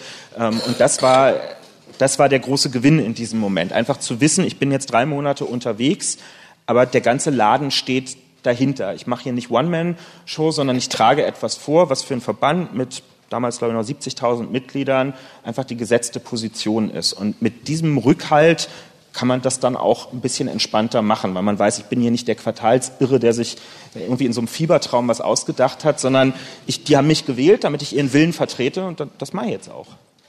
Jetzt haben Sie ja dadurch so ein bisschen ja, ich denke Vorgeschmack äh, bekommen, wie es weitergehen könnte, wenn Sie die, die politische Karriereleiter weiter nach oben steigen. Ich habe auch schon über Sie gelesen, für manche der nächste Gerhard Schröder. Ähm, sehen Sie sich da nicht? Wie, wie geht's weiter? Ähm, können Sie sich vorstellen, da noch größere Ämter in der Partei zu übernehmen? Die ehemalige Juso-Vorsitzende Andrea Nahles ist inzwischen immerhin Parteivorsitzende. Ist das für Sie attraktiv? Oder hatten Sie in dem Moment gemerkt, boah, das auch, kann auch ganz schöner Wahnsinn sein, von morgens bis abends auf den, auf den Füßen zu sein, ständig in Kameras zu quatschen. Das ist eher nicht mein Ding. Sie haben mal Politik als Ihr Hobby bezeichnet, glaube ich auch. Ja, also das ist auch keine Koketterie, sondern das, das ist halt so. Ich bin nicht Abgeordneter. Ich kann damit nicht meinen, meinen Lebensunterhalt äh, verdienen. Und äh, insofern ist das ein Hobby, dem ich nachgehe. Ein sehr zeitraubendes Hobby, aber ähm, so ist es jetzt halt. Ähm, Machen Sie es noch zum Beruf? Hm? ja, das entscheidet ja nicht ich. Ähm, ich finde diese Frage insofern immer nicht, nicht böse nehmen. Ähm, ich finde sie nervig, nicht weil es nicht legitim ist, sie zu stellen, sondern weil es so, es ist so Kaffeesatzleserei. Ich weiß nicht, was in ein paar Jahren sein wird. Was ich Ihnen ehrlich antworten kann, ist, dass ich finde, ähm, dass es, haben wir heute auch lange darüber diskutiert, dass es legitim ist zu sagen, man strebt auch politische Verantwortung, Macht, wie auch immer man das nennen will, an. Weil man ja einfach merkt, gerade wenn man irgendwie jetzt nah dran ist an diesem Betrieb ganz ohne geht's halt auf Dauer auch nicht. Am Ende treffen Leute in Parlamenten und in Regierungen Entscheidungen. Entweder man sitzt mit am Tisch und kann mitentscheiden oder man sitzt daneben und muss sich auf seine Einflussmöglichkeiten im Hintergrund beschränken. Und wenn man viel zu kritisieren hat, und wir kritisieren eine ganze Menge, ja gut, dann muss man irgendwie auch die, den Arsch in der Hose haben zu sagen, okay, dann, dann will ich auch selber mich nicht aus der Verantwortung rausnehmen. Ähm, aber diese Vorstellung, und die ist, glaube ich, sehr mit Gerhard Schröder und diesem am Zaun rütteln tatsächlich ähm, verknüpft. Diese Vorstellung, ähm, Leute, die Politik machen, würden so ein, so ein Lebensziel irgendwie verfolgen und vor allem an ihrer eigenen Biografie da arbeiten. Ähm, sicherlich gibt es diese Fälle, aber ich, ich finde, das versaut den politischen, den Gedanken politischer äh, Arbeit, wenn man sich das nur so vorstellt und wenn dann Veränderungen politischer Themen oder Dinge mehr so ein Abfallprodukt einer, einer persönlichen Aufstiegsgeschichte irgendwie ist. Das finde ich einfach skurril. Also insofern, äh, konkreter kriege ich es nicht hin. Ich schließe das nicht aus. Ich werde mich nicht mit Händen und Füßen wehren. Und ich finde, wer das Maul aufreißt, muss auch irgendwie bereit sein, äh, in Verantwortung äh, reinzugehen. Ähm, aber wenn wir uns hier in zwei Jahren wieder treffen und ich bin noch ein bisschen Juso-Vorsitzender gewesen und dann war's das, dann dann werde ich kein unglücklicher Mensch deswegen sein. Das ist okay. Ja, ja bin ich zufrieden. Wie ist es bei Ihnen, Frau Amtsberg? Ich habe gelesen in, äh, in einem allerersten Interview, was Sie vor dem Antritt als Landtagsabgeordnete gegeben haben, haben Sie gesagt, ich werde kein Privatleben mehr haben. Das war schon im Landtag, haben Sie, haben Sie damals schon vermutet. Äh, Inzwischen sind sie Mutter. Ich weiß aus eigener Erfahrung, dass man dann doch lieber mal ein bisschen mehr Privatleben hat und mal eher darauf achtet, doch rechtzeitig zu Hause zu sein. Ähm, ja, wie ist das bei Ihnen? Wollen Sie das so weitermachen? Ist das attraktiv auf Dauer oder haben Sie irgendwann die Nase voll von Politik und können sich auch gut vorstellen, mal was anderes zu machen? Also da geht's mir wie dir. Ja. Ich glaube, man wird irgendwann ähm, zu dem Punkt kommen, an dem man äh, erstens merkt, dass man vielleicht nicht mehr die Unterstützung hat, ja, äh, und auch Platz machen muss. Wir haben die ganze Zeit über Generationenwechsel geredet. Ich bin zehn Jahre Berufspolitikerin, ja. Zehn Jahre, das ist halt eigentlich der Moment, an dem Grüne sagen würden, so, ja, jetzt muss man aber mal rotiert werden hier und äh, so ja, irgendwann holt einem das ein, was man selber mal gefordert hat, ja, so. Und äh, ich bin definitiv an so einem Punkt, ja. Ich merke momentan so, für mich ist es schon so, äh, die Erfahrung in dem äh, fällt. Die war notwendig, um jetzt bestmöglich zu sein. Ja, ob man gut ist, müssen andere bewerten, aber ähm, sozusagen das Beste zu geben. Ähm, ich habe eher jetzt das Gefühl, angekommen zu sein. Ja, und das finde ich schon irgendwie auch krass, dass es so eine lange Zeit braucht. Das ist eine Realität, die habe ich vorher so nicht gesehen. Ja, ich habe mir da viel mehr zugetraut und gedacht, gut, in zehn Jahren hast du gar keine Lust mehr auf diese Tätigkeit. Ja, das ist anders. Ähm, ich glaube schon, dass man eine Zeit braucht, um reinzuwachsen. Ähm, manche ein bisschen länger, manche ein bisschen weniger. Ähm, und äh, zur Frage des Privatlebens, ähm, also die Antwort ist sozusagen, ich will es nicht für immer machen. Es muss irgendwann natürlich auch einen Wechsel geben. Momentan bin ich aber sehr glücklich da, wo ich bin und der Umstand, dass ich ähm, wirklich auch sage, mir reicht, also es ist für mich sozusagen äh, das höchste Gut, ja, Abgeordnete sein zu können mit einem Thema, das mir echt am Herzen liegt und in dem auch ja wirken zu dürfen da brauche ich keinen Vorsitz im Arbeitskreis oder einen Ausschussvorsitz oder einen Fraktionsvorsitz. Also da ist wirklich bei mir so, sage ich mal, eine Ambitionsgrenze erreicht, weil ich das, was ich mache, wirklich sehr gerne tue. Ähm, und das ist in dem Betrieb nicht unwichtig, das mal klarzustellen, weil, wie du sagst, ja, dieses Karriereleiter-Ding, es muss ja weiter nach oben gehen und ähm, so, was ist denn der nächste Schritt, Frau Amtsberg oder so? Also ich muss sagen, ich bin da, wo ich bin, richtig. So. So fühlt es sich für mich an. Und das Private, auch da lernt man natürlich mit der Zeit. Ähm, ich habe am Anfang mich wirklich also zu 100 Prozent reingeworfen, aber ich bin eben auch in einer anderen Verantwortung jetzt. Ja, äh, in einer, die ich äh, auch gerne annehme. Ja, Familienleben ist wichtig und Familie hat für mich in den Jahren jetzt auch einfach Priorität bekommen. Und das heißt für mich, wenn ich ähm, mich entscheiden muss, ist es Familie oder ist es die äh, Abendveranstaltung beim Spiegel, ähm, dann tut mir leid, wäre es immer die Familie, ja. So, und das lernt man aber, ja, das auch zu planen, das einzuschätzen und ähm, hallo, ähm, wirklich auch da reinzuwachsen in so eine ähm, Rolle und sich dann auch das Selbstbewusstsein zu nehmen, zu sagen, Leute, Partei hin oder her, politischer Betrieb hin oder her, heute Abend ähm, geht's einfach nicht. Und dieses Wochenende gehört mir und meiner Familie. Das ist eine Organisationsfrage, aber auch eine Haltungsfrage und eine Frage der Prioritätensetzung. Und das habe ich aber auch gelernt mit dem Älterwerden. Jetzt sind wir schon fast beim Karriereende der jungen Politiker. Jetzt kommt Philipp Amthor von der CDU dazu. Schön, dass Sie es doch noch geschafft haben. Äh,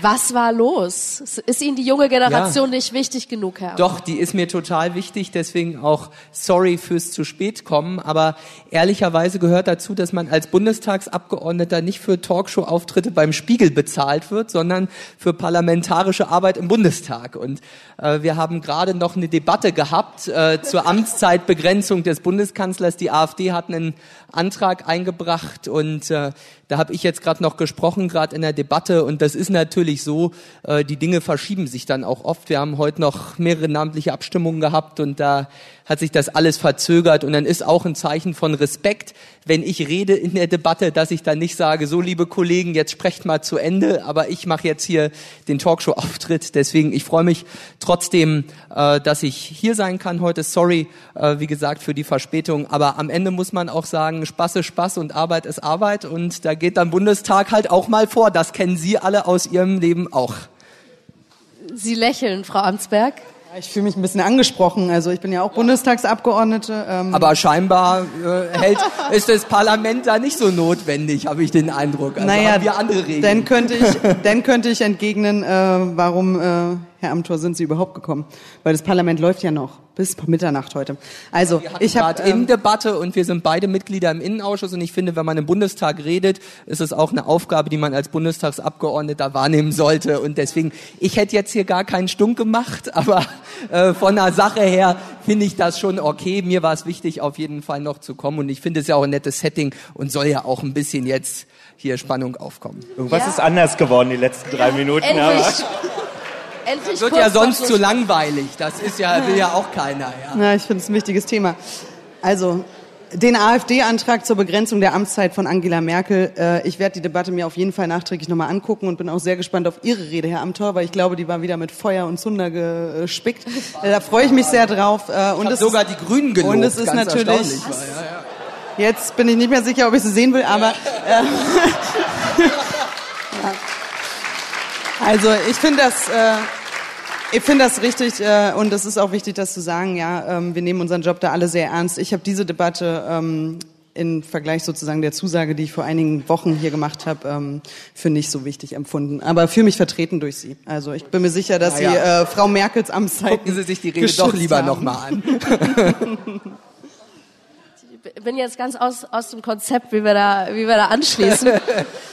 ähm, wir haben ganz viel über die junge Generation, das Auftreten junger Politiker gesprochen und ich habe eigentlich die ganze Zeit gedacht, Mensch, wäre Philipp Amthor jetzt hier, weil er in vielen Dingen ein Stück weit anders ist. Wir haben darüber gesprochen, ähm, dass bei Ihnen allen immer übers Aussehen geschrieben wird. Bei mir auch, ja. Genau, wollte ich eben sagen. Bei Ihnen auch, aber in anderer Form, nämlich, dass Sie eigentlich immer eine Krawatte tragen und auf jeden Fall immer einen Anzug. Was ist mit der Krawatte heute Ja, Abend? ich bin echt zu angepasst, oder? Ich habe die gerade abgelegt. Weil Sie hier in Berlin Mitte sind, oder? Vegan Nee, Berlin. nee, der Bundestag ist ja auch quasi in Mitte und so und ist schon okay. Also gehen Sie davon aus, ich trage die Krawatte im Bundestag zum Reden schon Okay. und bei gewissen Auftritten auch, aber zu Hause auf der Couch ist das nicht immer das Outfit. Ja. gerne- Okay. Trotzdem haben Sie sich entschieden, als Jüngster hier auch in der Runde, als äh, zweitjüngster Bundestagsabgeordneter, so ganz anders aufzutreten. Ähm, ich habe immer wieder gelesen, der Spiegel hat sie der Alte genannt.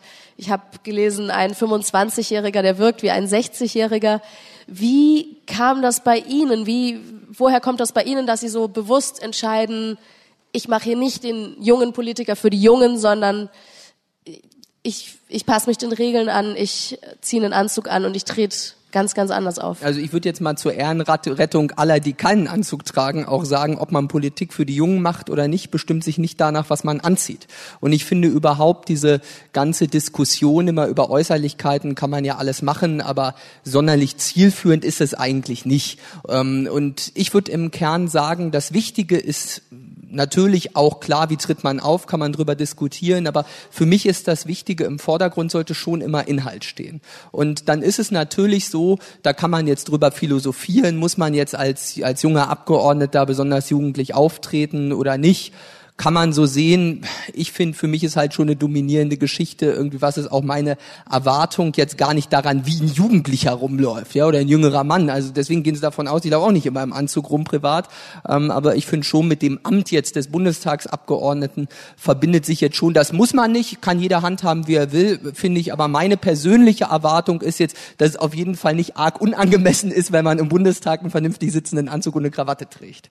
Wann ging das bei Ihnen los? War das mit dem Parteieintritt, dass Sie gesagt haben, so, ich mache jetzt Politik, ich nehme jetzt diese Rolle so an? Nee, also wissen Sie, ich sehe das wirklich nicht als Rolle, sondern ich finde halt, wie gesagt, als Abgeordneter gehört sich das schon so, finde ich, deswegen mache ich es gerne.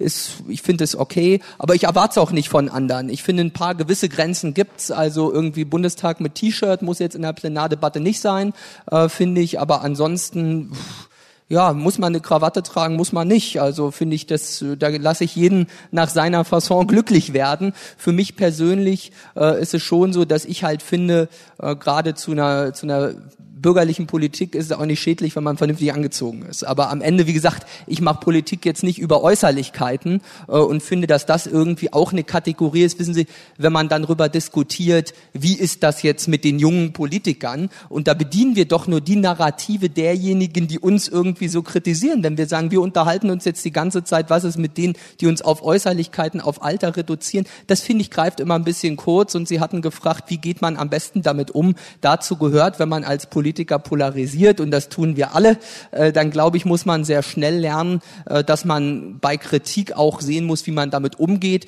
Sachliche Kritik höre ich mir immer gern an, Kritik, die sich anhand von Oberflächlichkeiten bewegt, die sollte man sich nicht allzu sehr zu Herzen nehmen.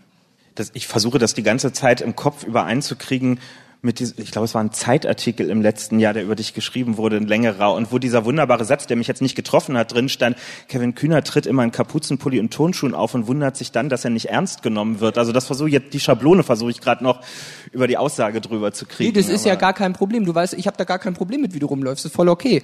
Ähm, ja, ist so. Nee, habe ich also wirklich. Das will ich damit auch aussagen. Das stört mich überhaupt nicht. Nur muss man halt auch sehen, äh, dass man natürlich unterschiedliche Wirkungen erzielt. Und es geht nicht darum, sich zu verstellen, aber das ist jetzt ja auch so, wenn man jetzt sagt, der Amtor bedient das Klischee und das Narrativ und zieht einen Anzug an, kann man genauso sagen, wieso zieht der Kühnert nicht mal ein Jackett an, ja? Die Frage stelle ich vice versa nicht. Mir ist das auch echt egal. Also ich soll jeder so rumlaufen, wie er will und dann bildet man sich ein Bild, aber man muss sich auch dessen bewusst sein, welche Wirkung setzt man auch mit Kleidung. Und ansonsten, wie gesagt, ist das Betriebsrisiko. Da soll jeder so rumlaufen, wie er es gut findet ich würde gerne noch ein bisschen verstehen, wie aus, aus dem jungen Mann, der mit 16 in die, in die CDU eingetreten ist, äh, Philipp Amthor mit 26 im Bundestag geworden ist. Äh, wir haben auch so ein bisschen über Positionen gesprochen, ähm, wie sehr politische Positionen und Inhalte mit dem Alter zusammenhängen.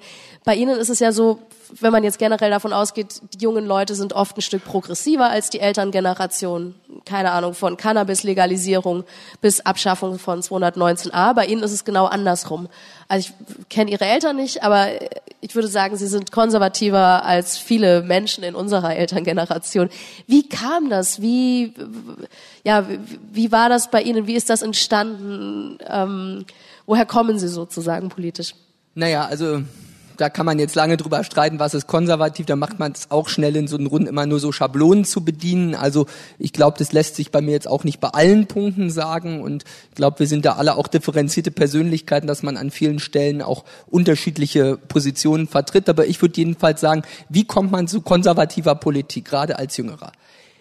Also ich finde, ein ganz wichtiger Punkt ist einfach, dass man Lebensrealitäten auch sieht, wie sie sind. Und die sind nun mal, ich bediene den Spruch ja oft, ich weiß, kriege ich jetzt nicht den Szenenapplaus, aber ich sage ja oft, die Lebensrealität im ländlichen Vorpommern ist eine andere als in Berlin-Mitte. So. Und damit muss man dann natürlich auch sagen, die Probleme, die bei uns diskutiert wurden, gerade auch in der jüngeren Generation, das war jetzt nicht irgendwie die sozialistische Weltromantik, sondern da ging es im Kern doch um, um ganz banale Fragen eigentlich. Wie organisiert man so eine Kommune, dass der Sportverein noch Geld hat, wie es mit dem Internet, wie es mit der Mobilität im ländlichen Raum und deswegen ist der Zugang, glaube ich, gerade wenn man so äh, im ländlichen Raum auch mit der Politik anfängt, da ist der Zugang einfach ein sehr viel pragmatischerer.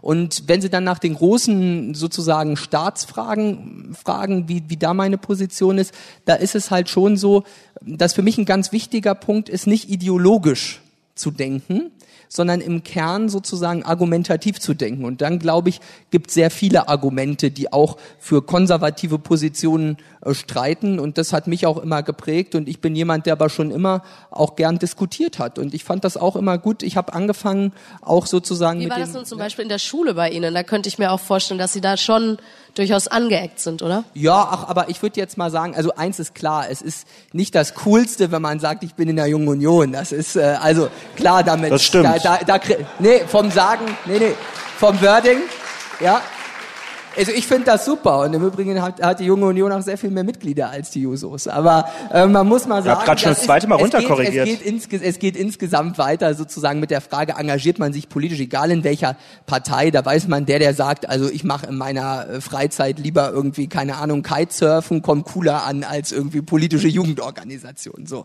äh, Von der Sache her äh, habe ich aber sehr oft gesehen, sich politisch zu engagieren, hat dann aber auch bei vielen, gerade auch in meiner Altersklasse, dann immer schon auch ein Stück weit Interesse geweckt. Erstmal Skepsis, aber dann auch zu sagen, naja, ist ja auch nicht schlecht, äh, wenn man sich mal um die, um die Dinge kümmert, politisch auch diskutiert. Und ich finde auch immer, ich habe auch Lust am Streiten und am Debattieren und habe auch in der Zeit, als ich den Zugang zur Politik hatte, äh, habe ich auch angefangen im Landesschülerrat und da hat man auch nicht immer die Mehrheit nur gehabt. Da gab es auch viele, die einen linkeren Zugang zur Politik hatten. Aber mir hat's dann Spaß gemacht und macht's bis heute dann auch hart in der Sache zu diskutieren, Leute zu überzeugen mit Argumenten. Und das finde ich ist schon, schon das Wichtige. Und am Ende, Politik, glaube ich, macht schon auch Spaß für junge Leute. Man muss das halt dann auch sozusagen zeigen, äh, dass man da als politische Jugendorganisation auch lebendig ist. Und so ist es ja auch bei der Jungen Union. Und deswegen haben wir da sozusagen äh, in der Breite auch gute Angebote gemacht.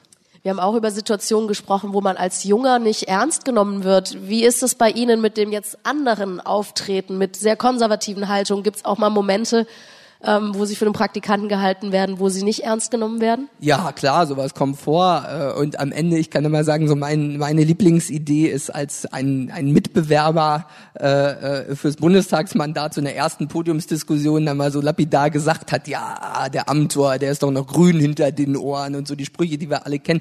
Da kann ich nur sagen, heute sitze ich im Deutschen Bundestag und der Typ nicht. Ja, also äh, deswegen unterschätzt zu werden, ist sicherlich besser als überschätzt zu werden. Und es begegnet einem natürlich, aber ich kann immer nur sagen, gutes Argument, das sitzt noch viel härter und stärker, wenn man aus einer Position des Unterschätztseins kommt. Und insoweit muss man das pragmatisch sehen und auch die Vorteile sehen, äh, die es dann auch hat, sozusagen als junger Politiker auch mal unterschätzt zu werden. Es geht anderen genauso. Frauen werden auch oft unterschätzt, ja. Äh, und deswegen finde ich, ist es auch wichtig, naja, es ist so.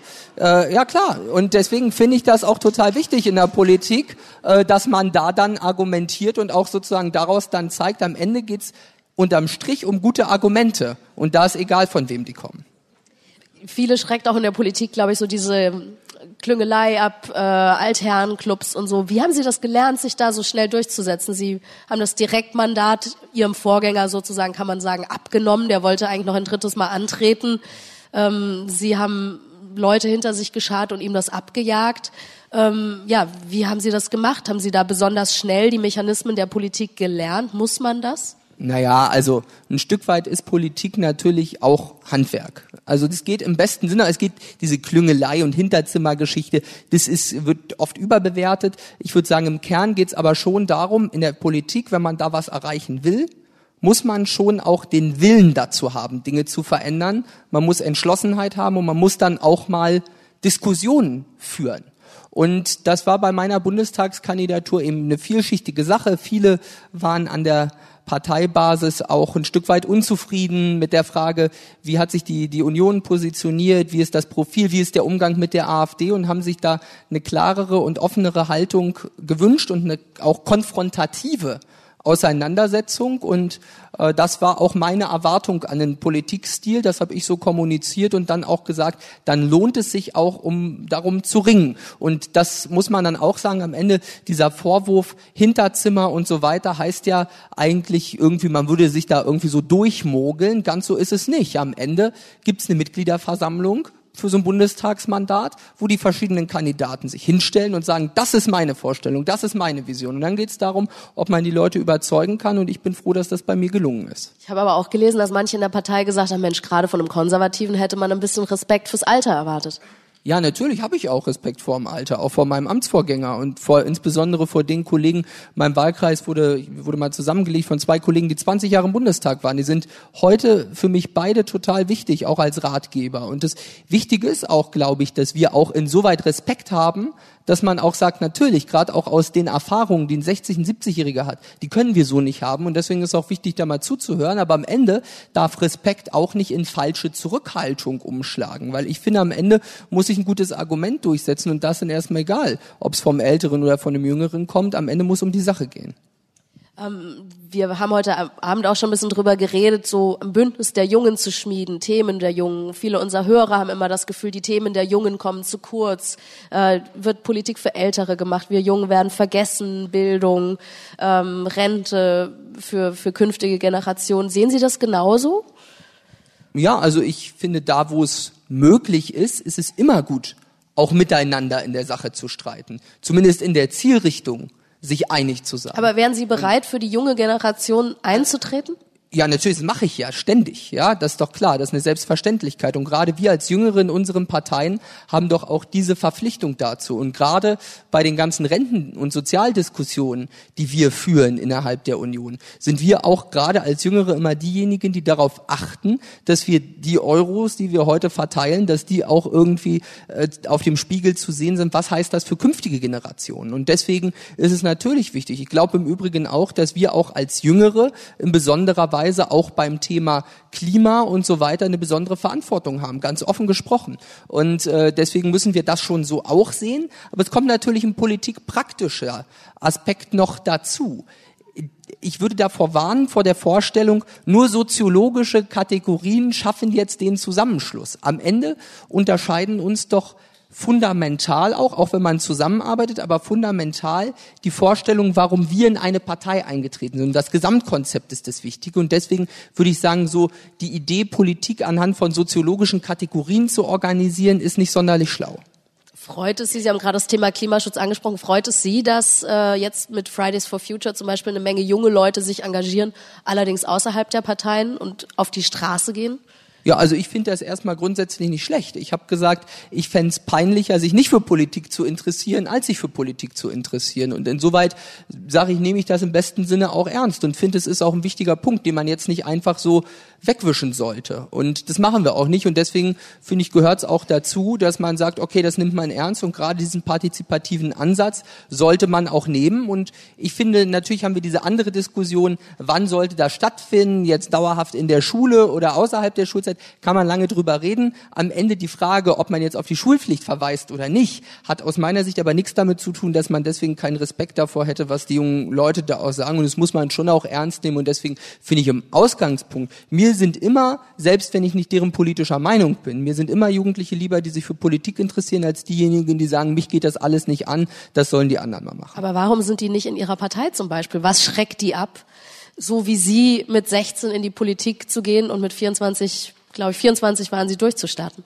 Naja, ich glaube, da haben wir insgesamt ein Thema, dass wir im Moment eine, eine Diskussion haben, wo viele eigentlich eher so eine ja, Cherry-Picking-Mentalität haben und sich eigentlich gar nicht für klassische Parteien so interessieren. Das hat auch mit Kampagnenfähigkeit zu tun. Wir sehen im Moment viele Leute kann man mit konkreten Projekten für Engagement begeistern.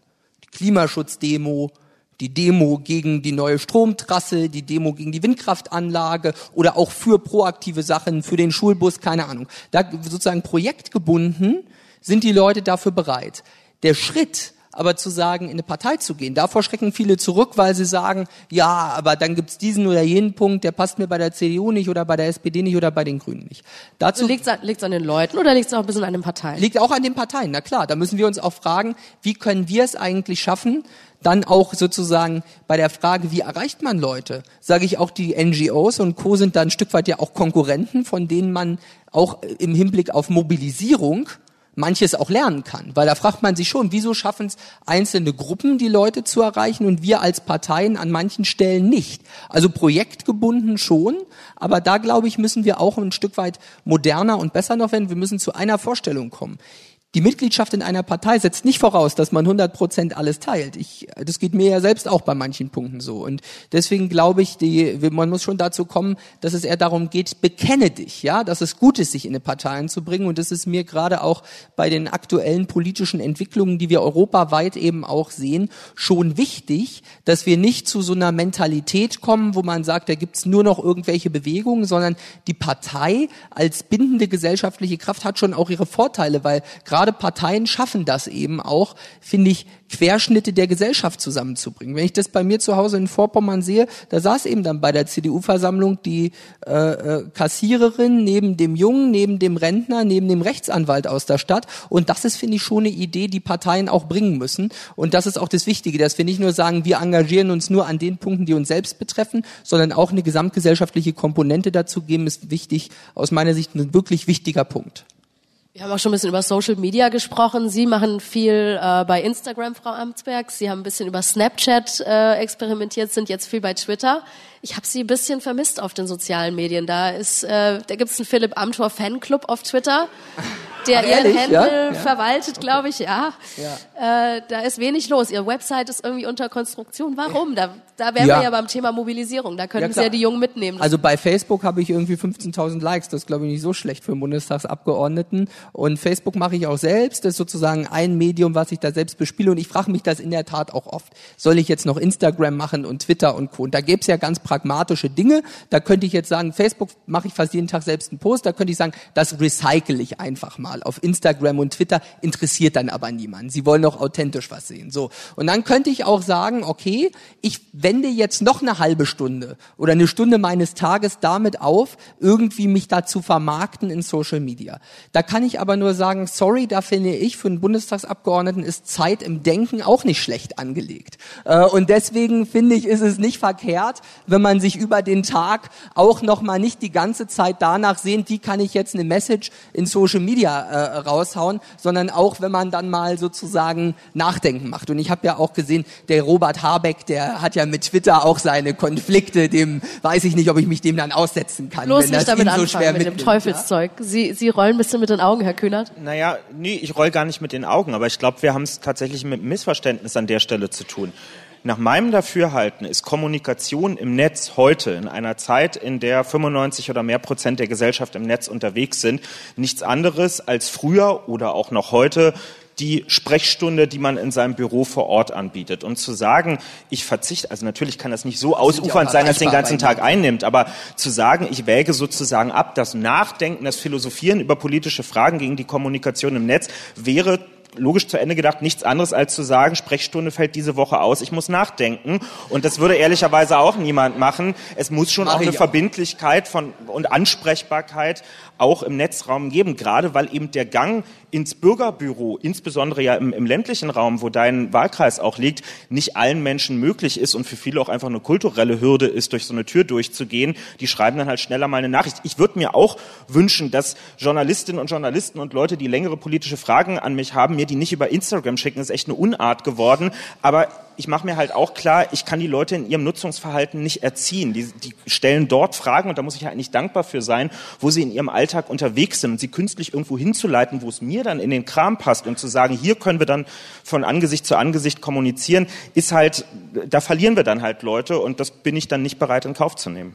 Naja, mich kann man schon erreichen, wenn man will. Das ist doch gut so. Ja, aber ich glaube, also das kann ja auch jeder handhaben. Ich meine, das ist eine Stilfrage am Ende. Ja, äh, das kann jeder handhaben, wie er äh, möchte.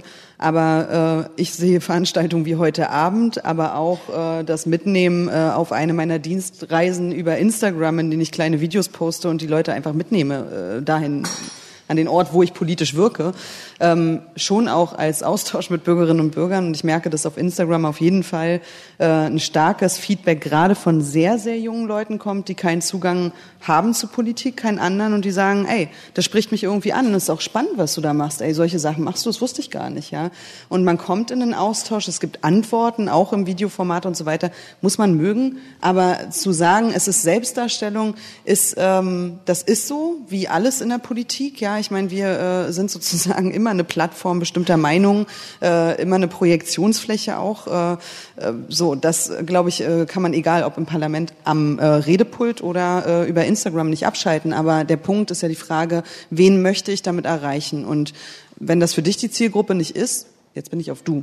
Haben wir eigentlich nicht geklärt vorher, ne? Aber können, können wir machen. Äh, können wir machen, gut. Ähm, äh, dann ist das, äh, dann ist das okay, aber ich glaube, es ist sozusagen äh, schwierig an einer anderen Stelle, das zu verurteilen oder eben zu brandmarken, weil es richtet sich gezielt an bestimmte Leute, ähm, die man so sehr schwer erreicht. Wir haben gerade eben sehr viel darüber geredet, dass gerade diese Leute lieber bei Fridays for Future auf der Straße stehen, statt sich sozusagen mit politischen ähm, Inhalten der Grünen Partei im Deutschen Bundestag auseinanderzusetzen. Mein Anspruch ist es, sie auf beiden Wegen zu erreichen. Ja, auch ganz wichtig. Ich will auch nicht so verstanden werden, es jetzt brandmarkt. Ich finde es auch gut, aber ich sozusagen muss irgendwie zur Kenntnis nehmen, dass meine persönliche persönlichen Ressourcen für das, was, was ich am Tag mache, endlich sind. Und da habe ich jetzt so die Schwerpunkte gesetzt am Ende.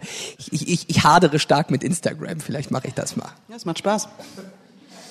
Jetzt, wo Sie beim Du sind, muss ich noch eine äh, politisch-taktische Frage unterbringen. Wenn es Herr Kühnert schafft, die GroKo doch noch mit seinen Verbündeten gemeinsam natürlich zum Platzen zu bringen, wie sieht's dann aus? Dann stünden ja die Zeichen der Zeit auch stark, vielleicht auf Jamaika. Hier haben wir schon Schwarz und Grün auf dem Podium sitzen. Gleichzeitig haben wir heute Abend festgestellt, nur weil man ähnliches Alter ungefähr ist, Millennials ist, hat man nicht immer die gleiche politische Meinung. Wie sieht das, wie sieht's aus? Ähm, Sie kennen sich aus dem Innenausschuss, das weiß ich. Wie sehen Keine da die Zusammenarbeit möglich. Kurzes Fazit. also bei uns beiden wird es wirklich schwer werden. Wenn wir das jetzt entscheiden müssten, ja. hätte ich echt arge Zweifel. Ja, ja, wir haben uns jetzt sehr langsam vorgearbeitet hier heute Abend. Aber ja, von der Sache.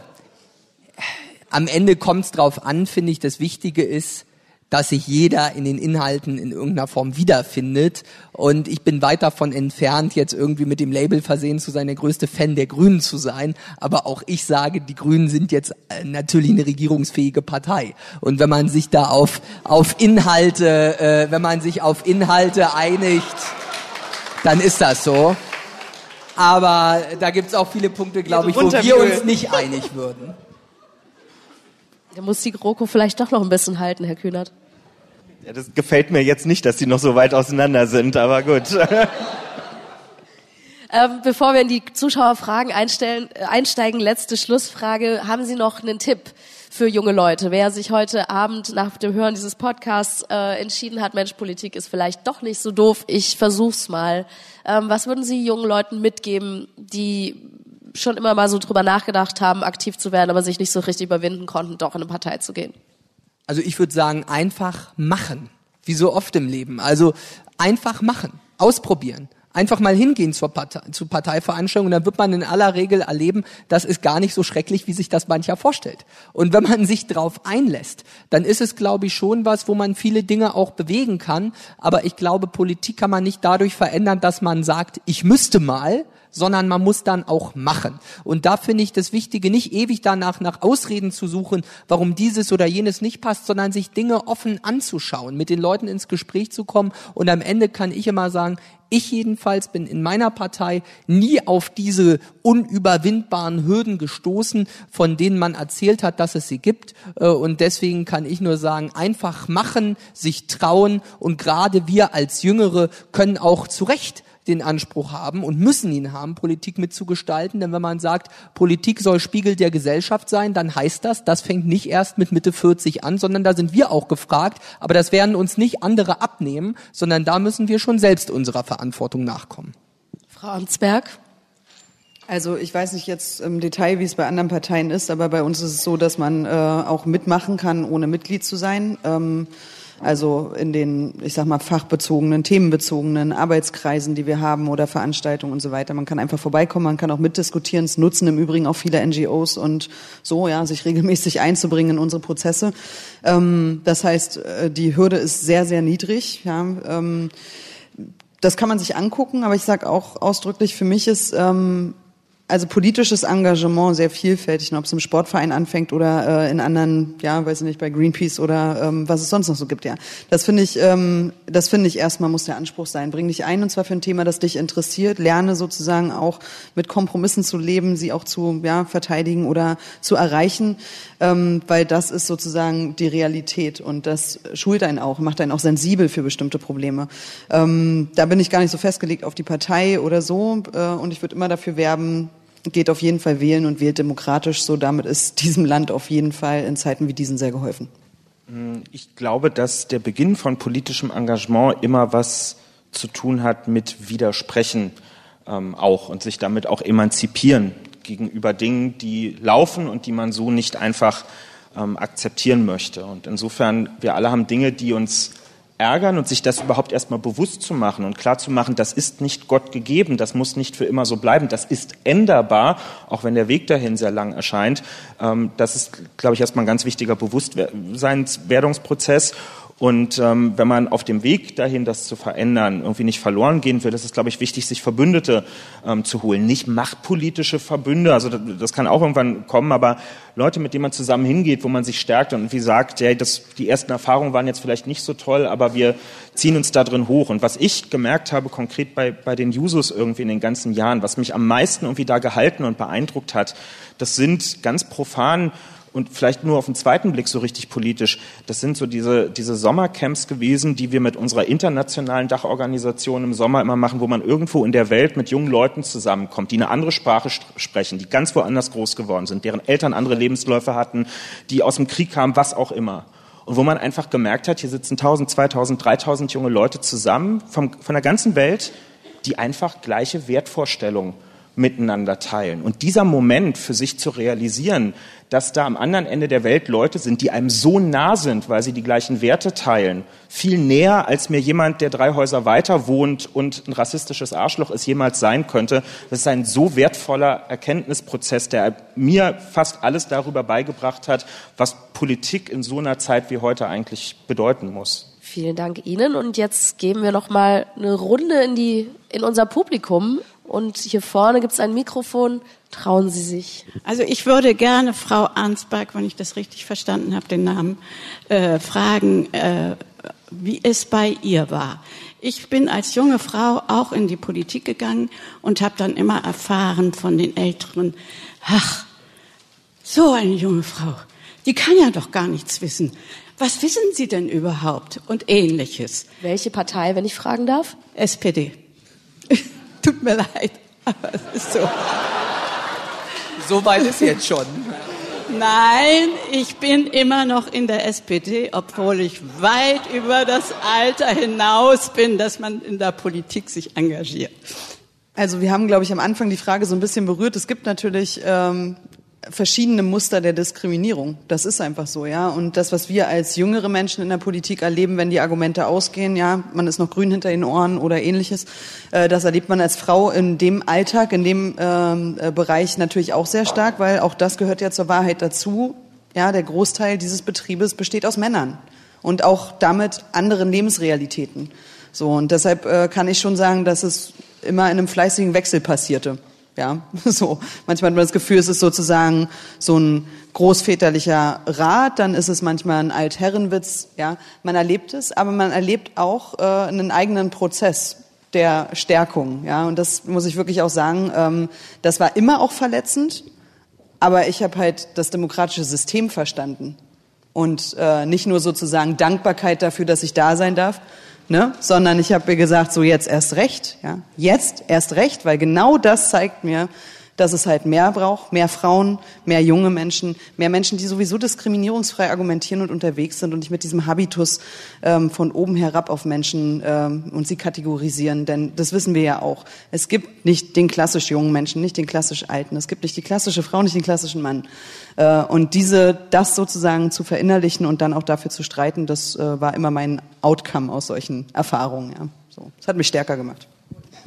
Hallo, ich hätte als junge Frau die Frage, ähm, weil ich einen Anspruch auf geschlechtliche Gleichheit habe, die Frage, warum gendern Sie nicht? Warum nutzen Sie nicht mal etwas radikalere Mittel, die ja aber auch Alltagsmittel sind, um ähm, Änderungen herbeizuwirken? Sie meinen in der Sprache? Genau.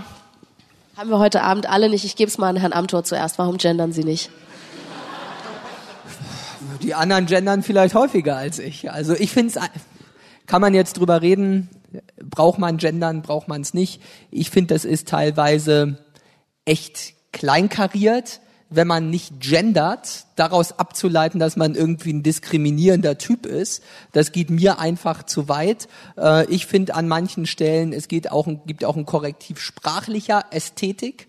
Und da hat man sich nicht umsonst für die, für die Sprachform, die bis heute anerkannt ist, entschieden sozusagen fürs generische Maskulinum. Ich mache auch gerne die Anrede, dass man, dass man auch eine, eine Gruppenansprache macht, aber diese Sternchen, Groß, I-Strich, Aussprache und so ist halt irgendwie nicht das, was ich unter sprachlicher Ästhetik verstehe. Und ich sehe darin auch keine Diskriminierung irgendwie. Und ich finde es einfach zu weitgehend, äh, dass man sich dann diskriminiert fühlt. Und ich finde, das ist einfach auch ein, ein Stück vom politischen Zeitgeist, äh, zu sagen, jetzt jemand, der irgendwie nicht gendert, ist politisch aus dem Hinterwald. Das ist halt nicht meine Einstellung, sorry. Wie ist es bei Ihnen? Bei Jusos und Grünen liegt es wahrscheinlich ein bisschen näher. Bei uns ist selbstverständlich ähm, und ähm, Sagen wir mal so, ich habe jetzt eben gerade überlegt, wie konsequent wir das heute Abend gemacht haben oder nicht. Man, man reflektiert das schon gar nicht mehr so sehr. Es ist für mich eigentlich ganz automatisch drin, weil wir grundsätzlich nur ähm, gegendert bei den Users sprechen und auch schreiben, auch in meiner Social Media Arbeit und so. Wird einem das nicht auffallen. Wir machen das auch nicht nur, wenn Kameras an sind, sondern wir reden auch im Büro oder so oder im Vorstand so miteinander, weil es einfach selbstverständlich für uns ist und drin ist. Und äh, ich gestehe zu und im Zweifel muss ich es mir nochmal anhören, dass ich gerade in einem journalistischen Raum und im weitesten weitesten Sinne bewegen wir uns ja in dem heute Abend, ähm, dass ich ähm, mir an manchen Stellen antrainiert habe, darauf zu verzichten, ähm, nicht weil ich weiß, dass es dann Leuten nicht gefällt, sondern weil man einfach irgendwann, wenn man anfängt mit politischer Arbeit, die Erfahrung macht, Pressemitteilungen, in denen irgendwie gegenderte Sprache drin ist, werden nicht zitiert. Das ist jetzt eigentlich die falsche Konsequenz zu sagen, man macht es deshalb nicht, weil so wird es sich auch nicht durchsetzen am Ende, aber es ist eine sehr pragmatische Abwägung. Hast du eh wenig Aufmerksamkeit für dein Thema, willst du jetzt am Ende noch in Schönheit sterben und äh, dann nicht zitiert werden, also lässt es an manchen Stellen sein äh, ist eine ganz äh, schwierige Abwendung. Es hat hoffe ich oder würde ich behaupten zumindest äh, oder in Anspruch nehmen, nichts mit fehlender Sensibilität zu tun, sondern man, man kann bei den Jusos nicht aktiv sein, ohne ähm, dass darauf geachtet wird. Ich kann nicht in jeden Kopf reingucken, ob es alle für sich verinnerlicht haben und ernst nehmen. Das äh, kann man nie so beantworten. Ähm, aber es ist für uns eine Selbstverständlichkeit eigentlich. Ich glaube, wir haben heute Abend alle nicht von PolitikerInnen gesprochen. Äh, wie ist es bei Ihnen? Machen Sie es im Privatleben glaub, und öffentlich Dingen, nicht?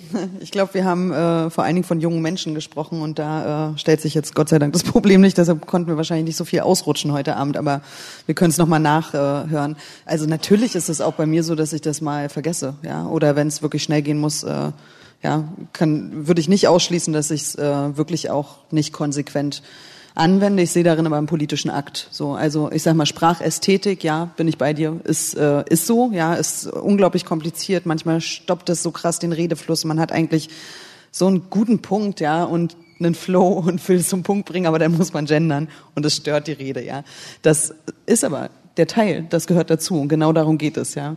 Und ich würde auch nicht so weit gehen, ähm, zu sagen oder vorzuwerfen, dass jemand, der nicht gendert in der Sprache, äh, ein Sexist ist oder diskriminiert. Das würde ich auch nicht sagen. Aber ich glaube, ähm, was ja, nee, weil das war ja nun sozusagen. Das, das kommt manchmal vor. Das war ja die Sorge, äh, die du auch geäußert hast, äh, vielleicht sogar zu Recht. Äh, ich bewege mich nicht in den Kreisen, wo ich deswegen kritisiert werde. Das weißt du dann besser, ja. So, ja. aber ähm, ich also nehme schon wahr, dass sozusagen auch die Auseinandersetzung darüber und die Frage äh, geschlechtergerechte Sprache und auch die Schwierigkeiten, die damit einhergehen, schon irgendwie eine Sensibilität schaffen dafür, ja. Ähm, was Sprache auch an Verletzungen verursachen kann, ähm, weil das ist ja der Hintergrund, ja. Sprache kann diskriminieren und das ist ein Weg, sozusagen das zu, zu verdeutlichen und dann eben auch zu einer Sensibilität beizutragen, wenn man es eben anders macht. So, das finde ich an sich erstmal einen guten politischen Ansatz. Ähm, Sprache kann das grammatikalisch tun, diskriminieren, aber auch inhaltlich und äh, beides ist wichtig zu adressieren und da ist die geschlechtergerechte Sprache ein Weg. Vielleicht nur ein Punkt noch, ähm, um zu unterstreichen, dass Sprache Realität schafft. Ähm, Philipp, du hast eben davon gesprochen, dass es sich durchgesetzt hat. Das stimmt ja faktisch auch, dass wir das generische Maskulinum nutzen, also dass grundsätzlich nur die Männervariante genutzt wird. Dass das nicht ganz stimmt, sieht man ja bei Beispielen wie zum Beispiel Erzieherin oder so. Niemand würde, wenn über den Beruf des Erziehers, der Erzieherin gesprochen wird, von den Erziehern sprechen, sondern wie selbstverständlich wird dann von den Erzieherinnen oder den Krankenschwestern oder ähnlichem gesprochen. Das heißt, in genau solchen Momenten sieht man ja, dass wir durch die Nutzung von Sprache, dass da der Mehrheitsfall oder der Regelfall, der heute noch Regelfall zum sprachlichen Normalfall gemacht wird, dass wir Rollenbilder festschreiben, die schon immer da waren. Und natürlich wird das nicht in jedem Fall, aber in manchem Fall dazu führen, dass zum Beispiel Männer, die für sich in Erwägung auch Erzieher werden zu wollen, sagen, das ist anscheinend nicht meine gesellschaftliche Rolle, das ist nicht vorgesehen und das gibt's andersrum auch. Und das, vielleicht haben wir das Selbstbewusstsein zu sagen, uns hat das nicht gestört, ähm, aber ich glaube, man sollte nicht unterschätzen, dass es auch ins Gegenteil ausschlagen kann. So, jetzt haben wir Platz noch für eine letzte Frage und dann muss Frau Ansberg wieder zurück in den Bundestag. Du auch. Wir haben noch Abstimmung. Oh. Ich glaube, die schaffen wir aber nicht. Ja, meine Frage dreht sich auch um das Thema Geschlecht. Im Bundestag sind ja circa 30 Prozent Frauen nur vertreten und auch in Parteien gibt es weniger Frauen, die sich dort engagieren. Was tun Sie konkret oder Ihre Parteien, um Frauen, auch junge Frauen, äh, anzuwerben, äh, um Politik für sie attraktiv zu machen, damit sich das ändert? Also ich glaube, ein wichtiger Ansatz ist die Quote. Ja, also wirklich auch Zugänge zu schaffen, verpflichtende Zugänge ähm, möglich zu machen, dass sozusagen nicht irgendwelche Netzwerke dagegen stehen, dass ähm, da die Hälfte der Macht oder die Hälfte der Verantwortung ähm, in so einem Ungleichgewicht äh, ausschlägt. Das ist mein Gefühl und glaube ich auch sozusagen der Weg, dass wenn man das wirklich auch in untere Gremien, nicht nur bei der Besetzung von Listen, Mandaten und so weiter ähm, macht, sondern wirklich auch in anderen äh, Funktionen, Kreisvorsitzende, LAG, äh, Landesarbeitsgemeinschaftssprecherinnen und Sprecher, ähm, so wenn man da äh, eine Quotierung durchzieht, dann gibt es eben auch am Ende ähm, äh, sozusagen die Frauen, die auch praktisch Erfahrung sammeln konnten ja, und dann vielleicht auch das Selbstbewusstsein mitbringen, ja, ähm, zu sagen, ich kandidiere jetzt auch für den Deutschen Bundestag. Und ich weiß auch, dass äh, es garantiert ist, dass diese Liste auch weiblich besetzt ist. Es gibt ja auch Selbstvertrauen. Also ich finde es gut, in meiner Fraktion in einem Umfeld zu sein, wo es auch andere Frauen gibt. Ja, ich denke dann immer an die AfD und denke, wow, die sind dazu siebt bei 90 äh, Leuten. So äh, finde ich schon krass. Also ja. ich habe nicht von Mitleid geredet, aber ich finde sozusagen, da kann man ja sehen, was passieren kann im, im wirklich schlimmen Fall. Ja, und ähm, mein Gefühl ist, die Unterstützung und auch Solidarität, die ich äh, von äh, anderen Frauen in der Fraktion bekomme, die stärkt mich auch. Gerade wenn man eben mit Themen wie Sexismus und so zu tun hat, ähm, dann ist das hilfreich und da äh, bin ich froh, dass wir eine Quotierung haben, dass man an der Stelle, wo man vielleicht auch verletzlich ist, und das darf man ja auch zugeben, ja, gehört auch dazu, man kann an bestimmten Punkten auch verletzlich sein, ähm, wenn man da Unterstützung hat. Und im Übrigen braucht es auch die Männer, das äh, dürfen wir immer nicht vergessen zu sagen, ja, auch die Männer, die das supporten und unterstützen und sagen, das ist der richtige Weg, wir müssen jetzt auch mal langsam abgeben. Die SPD hat jetzt erstmals eine Vorsitzende, trotzdem noch Aufholbedarf, Herr Kühnert? Äh, alle Parteien haben Aufholbedarf. Ich glaube, es würde niemand von uns äh, bestreiten. Auch wir arbeiten äh, mit Quoten seit mittlerweile 31 Jahren in der SPD. Auch ich würde nicht behaupten, wenn wir sie morgen weglassen, dass das dann so weiterläuft wie mit der Quote. Dadurch hat sie allein schon ihre Berechtigung. Wir haben jetzt in Brandenburg ähm, ja das Paritätsgesetz auf den Weg gebracht als erster Landtag, der sich sozusagen vorgenommen hat, dass eben auch die Besetzung von Listen paritätisch äh, sein soll. Es wird jetzt sicherlich noch mal einen juristischen Rattenschwanz nach sich ziehen an Auseinandersetzungen, aber am Ende haben wir dann halt auch eine Entscheidung und das ist auf jeden Fall der erklärte politische ähm, Wille bei uns, dass Parteien darauf verpflichtet werden, dass es eben, dass man sich nicht mehr darauf zurückziehen kann und sagen kann, es war halt keine Frau da, die sich gemeldet hat, sonst hätten wir ja auch gerne eine genommen, wie man das äh, häufig noch hört. Aber was mir fast, ich will jetzt nicht alles nochmal aufzählen, was du gerade schon gesagt hast, das ist ja bei uns weitgehend irgendwie auch ähnlich gemacht.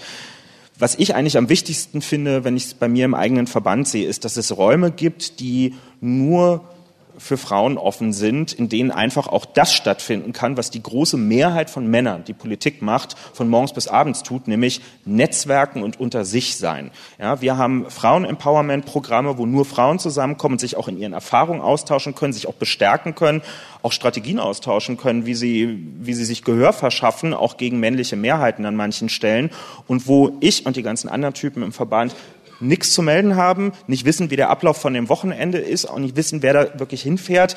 Ähm, das geht uns einfach nichts an. Also diese Schutzräume ähm, zu schaffen, in denen man sich selber stärken kann, halte ich für ganz, ganz wichtig, weil es ist nichts anderes als Waffengleichheit herzustellen gegenüber jahrhundertelang Männerbünden, die es schon immer gab und bis heute eben auch gibt und die gar nicht mehr als solche erkannt werden, weil sie häufig einfach nur Vorstand, Fraktion oder Stammtisch heißen. Das ist nämlich in der Praxis häufig nichts anderes äh, als ein Männerzusammenhang und zwar ein exklusiver. Herr Amthor, Frauenquote und Frauenwochenenden? Also erstmal ist wichtig, ohne Frauen ist kein Staat zu machen. Und deswegen ist auch richtig, dass wir da auch alle, allesamt, naja, es ist aber auch so, es ist nicht nur ein Spruch, ich sehe das auch so. Und deswegen ist es auch ein Thema, dass da natürlich was passieren muss und dass der Frauenanteil im Deutschen Bundestag so unterproportional im Verhältnis zum gesellschaftlichen Anteil von Frauen ist, ist sicherlich so wie mit dem zu geringen jungen Anteil äh, von jungen Leuten irgendwie nicht befriedigender Zustand. So, und deswegen ist es auch wichtig, dass man da besser wird. Nur durch Quoten, Quoren und anderes mehr geht es eben nicht, denn äh, wir hätten unsere Listen alle super paritätisch besetzen können in der CDU. Das hätte viele Dinge nicht geändert, weil bei uns der Großteil der Mandatsträger eben durch das Gewinnen von Direktmandaten äh, in den Deutschen Bundestag kommt. Und da muss man dann auch schauen, wie sieht's denn da jetzt aus, äh, mit, dass sich auch Frauen Direktkandidaturen mehr zutrauen oder eben auch häufiger gewählt werden als Direktkandidatin. Das ist schon ein ganz wichtiger Punkt. Wichtig ist aber, ich finde, die Parteien haben schon auch eine Verantwortung, dass man auch sieht, dass Frauen dort auch präsent sind. Und deswegen muss man auch sagen, ist es auch, denke ich, legitim, darüber nachzudenken, wie hat man da Instrumente. Wir zum Beispiel mit unserem Quorum, andere Parteien mit Quoten. Das ist im Rahmen der Selbstorganisation der Parteien auch eine vernünftige Diskussion, die man führen kann. Was ich allerdings schon schwierig finde, sind eben Dinge wie das Paritätsgesetz. Ich halte das für verfassungswidrig. Warum? Nicht, weil ich was gegen Frauen habe, um Gottes Willen, sondern weil es im Prinzip gerade 100 Jahre nach dem Thema Frauenwahlrecht doch eigentlich einen Flock einschlägt in das allgemeine Wahlrecht und versucht, das Staatsvolk in Gruppen zu teilen. Und das ist das eigentlich Schwierige, wenn man nicht das Staatsvolk als Gesamtheit sieht, sondern wenn man versucht, sozusagen die Staatsgewalt in einzelne Gruppen zu teilen. Das ist eigentlich ein schwieriger Ansatz. Und deswegen finde ich diese ganze Frage, wie geht man mit Frauenförderung um Quotenquoren, das gehört in die Parteien, aber nicht ins Wahlrecht. Und wenn man fragt, was macht unsere Partei, da finde ich, hat die CDU an einer Stelle Stelle nämlich einen revolutionären Beitrag gebracht zu der Frage Frauen in der Politik.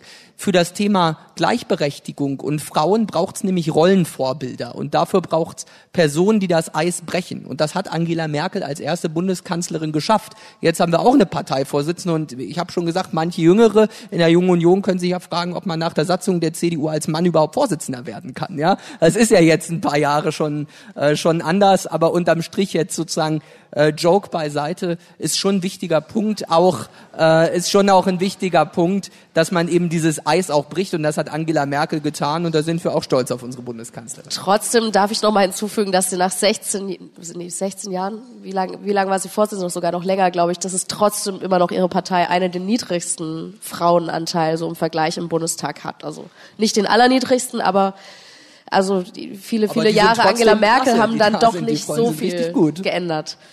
Ja, klar kann man dann, das, Angela Merkel ist jetzt auch nicht die Blankettentschuldigung dafür zu sagen, die CDU macht jetzt nichts beim Thema Frauen. Das habe ich deutlicherweise gesagt, dass das für uns auch ein Thema ist. Aber ich glaube, ein wichtiger Punkt ist eben darauf zu setzen, dass man die richtige Regelungsebene findet und dass man es dann mit Frauenförderung, dass man es eben nicht nur vor sich herträgt, sondern es auch ernst meint und das setzen wir so auch um. Okay, ich habe gehört, eine kurze Frage dürfen wir zum Ende noch einschieben. Hallo, ähm, ich bin von einer Jugend-NGO, Demokratische Stimme der Jugend nennt die sich. Und wir haben den Aufstand der Jugend vom Brandenburger Tor ins Leben gerufen, weil es uns eben doch um den Jugendwahn geht. Und ich finde es ganz schön krass, wie heute Abend auch immer wieder das Thema so ein bisschen vom Tisch gefegt wurde. Und sie reden halt von Safe Spaces für Frauen. Und ich sehe aber, dass Kinder und Jugendliche unter 18 gar kein Teil der Demokratie sind. Und deswegen gehen wir auch auf die Straße und ich finde es schön, dass es Druck macht, praktisch auch in auf Parteiebene. Aber letztlich wird irgendwie Kohleausstieg trotzdem, äh, Kohleausstieg trotzdem auf 2038 gelegt und man hat praktisch keinen Hebel in der Politik. Und ich frage mich eben, wenn wir sehen, dass durch die junge Generation immer neue Impulse kommen und wir sehen, dass sie nicht in Parteien sich engagieren wollen, weil die Mühlen auch ziemlich langsam malen, so.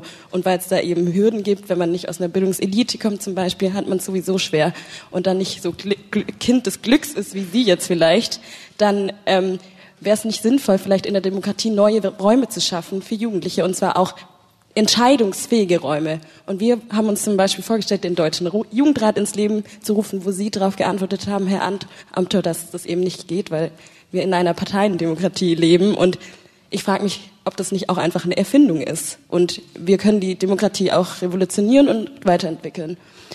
Und andere Wege in der Demokratie gehen. Das machen andere Länder auch. Andere Länder haben viel mehr direkte Demokratie. Andere Länder benutzen das Losverfahren. Und Genau, wir wollen einen eigenen Zukunftsrat, in dem junge Menschen schon unter 18 Entscheidungen über ihre eigene Lebensrealität treffen können, weil wir sind letztlich die, die die Konsequenzen tragen. Ich finde, das ist ein Unterschied als Jugendwahn. Herr Amthor, warum nicht mehr Beteiligung für unter 18-Jährige, wie es die Zuhörer, ja, Zuschauerin fordert? Kann man, das verbietet ja keiner. Kann doch, kann ja auch jeder machen. Aber sie kann Aber ja zum Beispiel nicht wählen unter 18. Ja, na, das hat auch einen guten Grund. Das hat einen guten juristischen Grund, denn wir diskutieren bei dieser Wahlrechtsfreiheit, das jetzt sozusagen, da müsste ich jetzt länger ausholen, ich will es verkürzen. Für uns ist ein wichtiger Punkt, dass man es irgendwie schafft, staatsbürgerliche Rechte und Pflichten zu koppeln. Da kann man immer entgegenhalten, dass das wahllos ist, dass man sagt, mit 16, mit 18, ich finde, der, der Punkt 18 ist erstmal nicht schlecht, weil vorher sind alles irgendwie, sind die Verträge unwirksam, wenn man sich ein Fahrrad kauft. Deswegen ist es nicht verkehrt, das mit 18 anzusetzen. Aber ein wichtiger Punkt ist, Wahlrecht knüpft nicht an an die Frage von qualitativem politischem Interesse. Das ist ein wichtiger Punkt. Weil man kann nicht sagen, es gibt jetzt die unter, unter 18-Jährigen, die politisch interessiert sind, deswegen müssen sie wählen. Was heißt das denn für das Wahlrecht des nicht politik interessierten 38-Jährigen? Ja, also das sind die Fragen. Ich, das ist qualitativ ein falsches Kriterium für Wahlrecht. Beteiligungsmöglichkeiten braucht man trotzdem. Und mir ging es nur darum, ich habe ja gar nichts gegen so ein Engagement. Das kann man alles machen, finde ich gut. Wie gesagt, äh, mir ist das sogar lieber, als wenn man sich nicht für Politik interessiert. Nur wehre ich mich dagegen, die Parteiendemokratie schlecht zu reden, die ist ein gutes Modell und wir sollten alle ein veritables Interesse daran haben, das auch zu verteidigen, dass man nicht sagen muss, es ist schlecht, in die junge Union, zur grünen Jugend oder bei den Jusos zu gehen, sondern dass man sagt, das ist ein super Konzept, das wir auch mit den politischen Jugendorganisationen haben. Und deswegen finde ich, ist das was, was man stärken sollte. Und am Ende geht es dann darum, gegen Partizipation hat niemand was und das finde ich auch gut, aber ich finde, es ist auch legitim, dass wir als Politiker auch sagen, wir wollen das nicht irgendwie auflösen in bloßen Interessengemeinschaften, sondern für uns ist es auch wichtig, starke Parteien zu haben, denn das ist, glaube ich, gerade auch ein wichtiges äh, Learning, wenn man sich Populismus weltweit anguckt und Umgang damit, dann können intakte, funktionierende Volksparteien dort auch ein gutes Instrument sein, um eben auch gesellschaftliche Bindungskräfte zu entfalten. Aber zum äh, Verteidigen der Demokratie, und das ist genau der Punkt, ja, reicht es halt nicht, äh, wenn die Parteien sich einsetzen, sondern wir brauchen ja euch alle. Ja, klar, auf jeden Fall. Fall. Aber ich finde das deswegen entscheidend, weil also ja, wir die Entscheidungsstrukturen im Deutschen Bundestag sind fraktionsorganisiert und parteipolitisch sicher.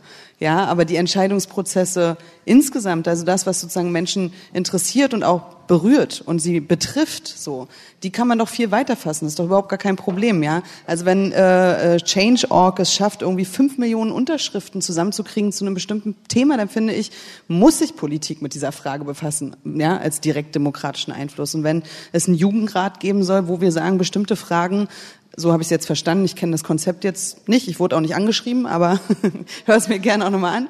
Ähm, ja, äh, wo es sozusagen Entscheidungsbereiche gibt, die wir auslagern und sagen, die sind jetzt wirklich explizit ähm, von dem Interesse, äh, da machen wir irgendwelche Formate, wo wir Entscheidungen auch äh, zulassen. Ja, wir lagern sozusagen gewisse Entscheidungskompetenz auch aus. Ich bin da offen für, weil meine Angst ist eher, dass das, was jetzt am sozialen, politischen Engagement da ist in der Gesellschaft, in der Zivilgesellschaft, eben verhallt. Ja, und das, was zurückkommt, ist viel viel schlimmer, nämlich eine frustrierte Generation Menschen, die sagen, wir können uns in NGOs auf die Straße stellen zu, weiß ich wie viel Tausenden und sogar Schule schwänzen und keiner hört zu. Und das wäre einfach furchtbar, ja. Naja, also warten wir den Outcome von Fridays for Future ab. Jetzt finden wir es alle spannend. Was ist in zwei Jahren, ja, wenn die Leute äh, merken, so äh, da ist keine einzige politische Entscheidung draus gefolgt. Wie ernst nehmen wir das, was äh, zivilgesellschaftlich passiert?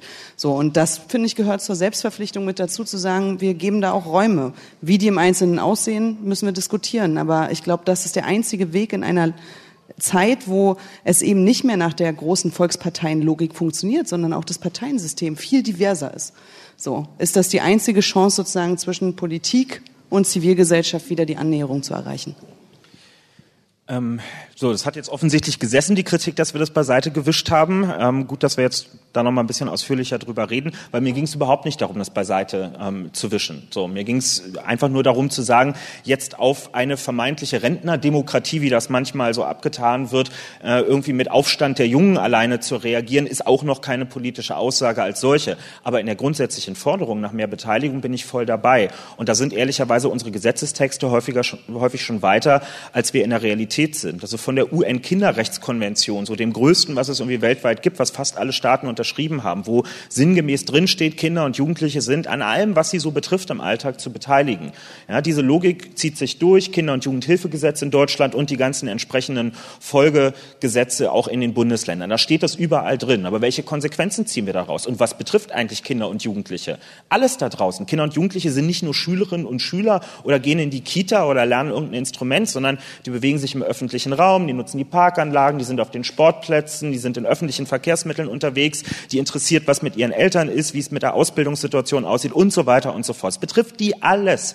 So, und wenn wir das ernst nehmen, diese Sätze, die da drin stehen, dann müssen die daran auch mitbestimmen können. Und wenn wir jetzt immer auf dieses Wahlalter 18 gucken, das ist ja eigentlich noch zu kurz gesprungen. Die wenigsten Menschen haben ja das Glück, ähm, mit 18, mit ihrem 18. Geburtstag das erste Mal wählen zu dürfen.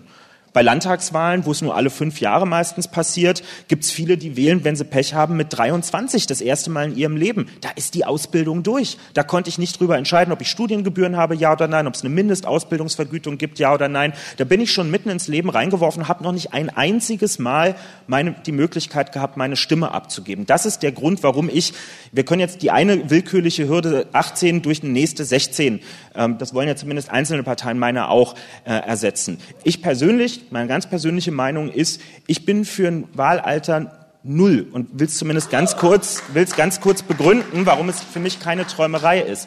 Wählen ist für mich, oder nicht für mich, so ist es festgeschrieben, wählen ist ein Grundrecht in der Gesellschaft. Ich finde, diejenigen, die es einer ganzen Gruppe, nämlich allen bis 18 wegnehmen wollen, die sind in der Verantwortung zu begründen, warum sie Menschen von einem Grundrecht ausnehmen und nicht die, die das Grundrecht in Anspruch nehmen wollen, müssen begründen, warum sie das tun wollen. Ich bin dafür, dass jeder, jede per Geburt, sobald eine Wahl ansteht, eine Wahlbenachrichtigung bekommt und selbst für sich persönlich entscheidet, wann ich das erste Mal dorthin gehe. Auch fünf, sechs oder siebenjährige, wer sich mal mit Beteiligungsstrukturen in Kitas beschäftigt hat, sind in der Lage, für sich Entscheidungen zu treffen. Und die Voraussetzung, das gesetzliche Rentensystem verstanden zu haben oder zu wissen, was die Weltbank und die EZB machen, sind keine Voraussetzung für die Teilnahme an Wahlen. Ansonsten würde es ganz schön leer aussehen in unseren Wahllokalen. Das wissen nämlich die allermeisten Menschen nicht. Die haben sogar das Recht, sich die Augen zu verbinden in der Wahlkabine oder auszuwürfeln, wen sie wählen. Es ist alles legitim in einer freien, demokratischen äh, Entscheidung. Und ich glaube, wir können jungen Menschen mal ein bisschen mehr zutrauen, als wir das manchmal machen. Ja, noch ganz kurze Erwiderung, weil Sie es wollen Sie noch kurz was erwidern, weil Sie sich gerade so auf Ihrem Stuhl gewunden haben? Ja, also ich, das ist sozusagen die verdeckte Einführung vom Vertreterwahlrecht. Ich mache jetzt keine Verfassungstheorie, dafür ist das zu spät. Äh, ich ich würde jetzt grundsätzlich sagen, Beteiligung ja, natürlich, da sind wir uns einig, da gibt es auch keinen Dissens. Ich glaube, es greift einfach zu kurz, das an diesem Thema Wahlrecht jetzt festzumachen. Das ist aus meiner Sicht da kommt vielleicht zu sehr so der Verfassungsdoktorand dann durch, aber ich, ich finde, es ist schon ein wichtiger Punkt, dieses Wahlrechtsthema auch ein bisschen dogmatisch, staatstheoretisch vernünftig zu diskutieren, aber das lässt keinen Rückschluss darauf zu, dass wir nicht sagen, wir wollen Beteiligung von Jüngeren, das wollen wir. Und deswegen finde ich, da sollten wir jetzt sozusagen nicht mit dem Dissens in dieser formalistischen Frage Wahlrecht auseinandergehen, sondern mit dem Konsens unter der Frage Aufbruch der Jungen, dass man auch sagt, Beteiligung von jungen Leuten, das ist uns allen ein wichtiges Anliegen. Und da finde ich es auch gut, dass man dann, egal ob man Kevin Kühnert, Luise Amtsberg oder Philipp Amthor ist, vielleicht für den einen oder anderen da Motivationen zu beitragen kann, sich einzubringen. Und das finde ich ist das Wichtige, was wir auch als Signal dann auch gemeinsam senden sollten. Vielen Dank. Das war die erste Live-Ausgabe von Stimmenfang, dem Politik-Podcast von Spiegel Online. Wir melden uns kommenden Donnerstag wieder mit der nächsten Folge. Falls Sie uns auf iTunes hören, freuen wir uns über eine Bewertung dieses Podcasts. Und natürlich können Sie uns auch Themenvorschläge oder Feedback direkt per Mail schicken an stimmenfangen.spiegel.de. Außerdem können Sie uns eine WhatsApp-Sprachnachricht schicken oder auf die Stimmenfang-Mailbox sprechen. In beiden Fällen lautet die Nummer 040 380 80400. Nochmal 040 380 80400. Die Nummer und die Mailadresse stehen auch in der Beschreibung zu diesem Podcast. Jasmin Yüksel und ich, Sandra Sperber, haben diese Episode produziert. Danke für die Unterstützung an Petra Busch, Sebastian Fischer, Johannes Kückens, Wiebke Rasmussen, Thorsten Reitzek, Julia Parker und Matthias Streitz.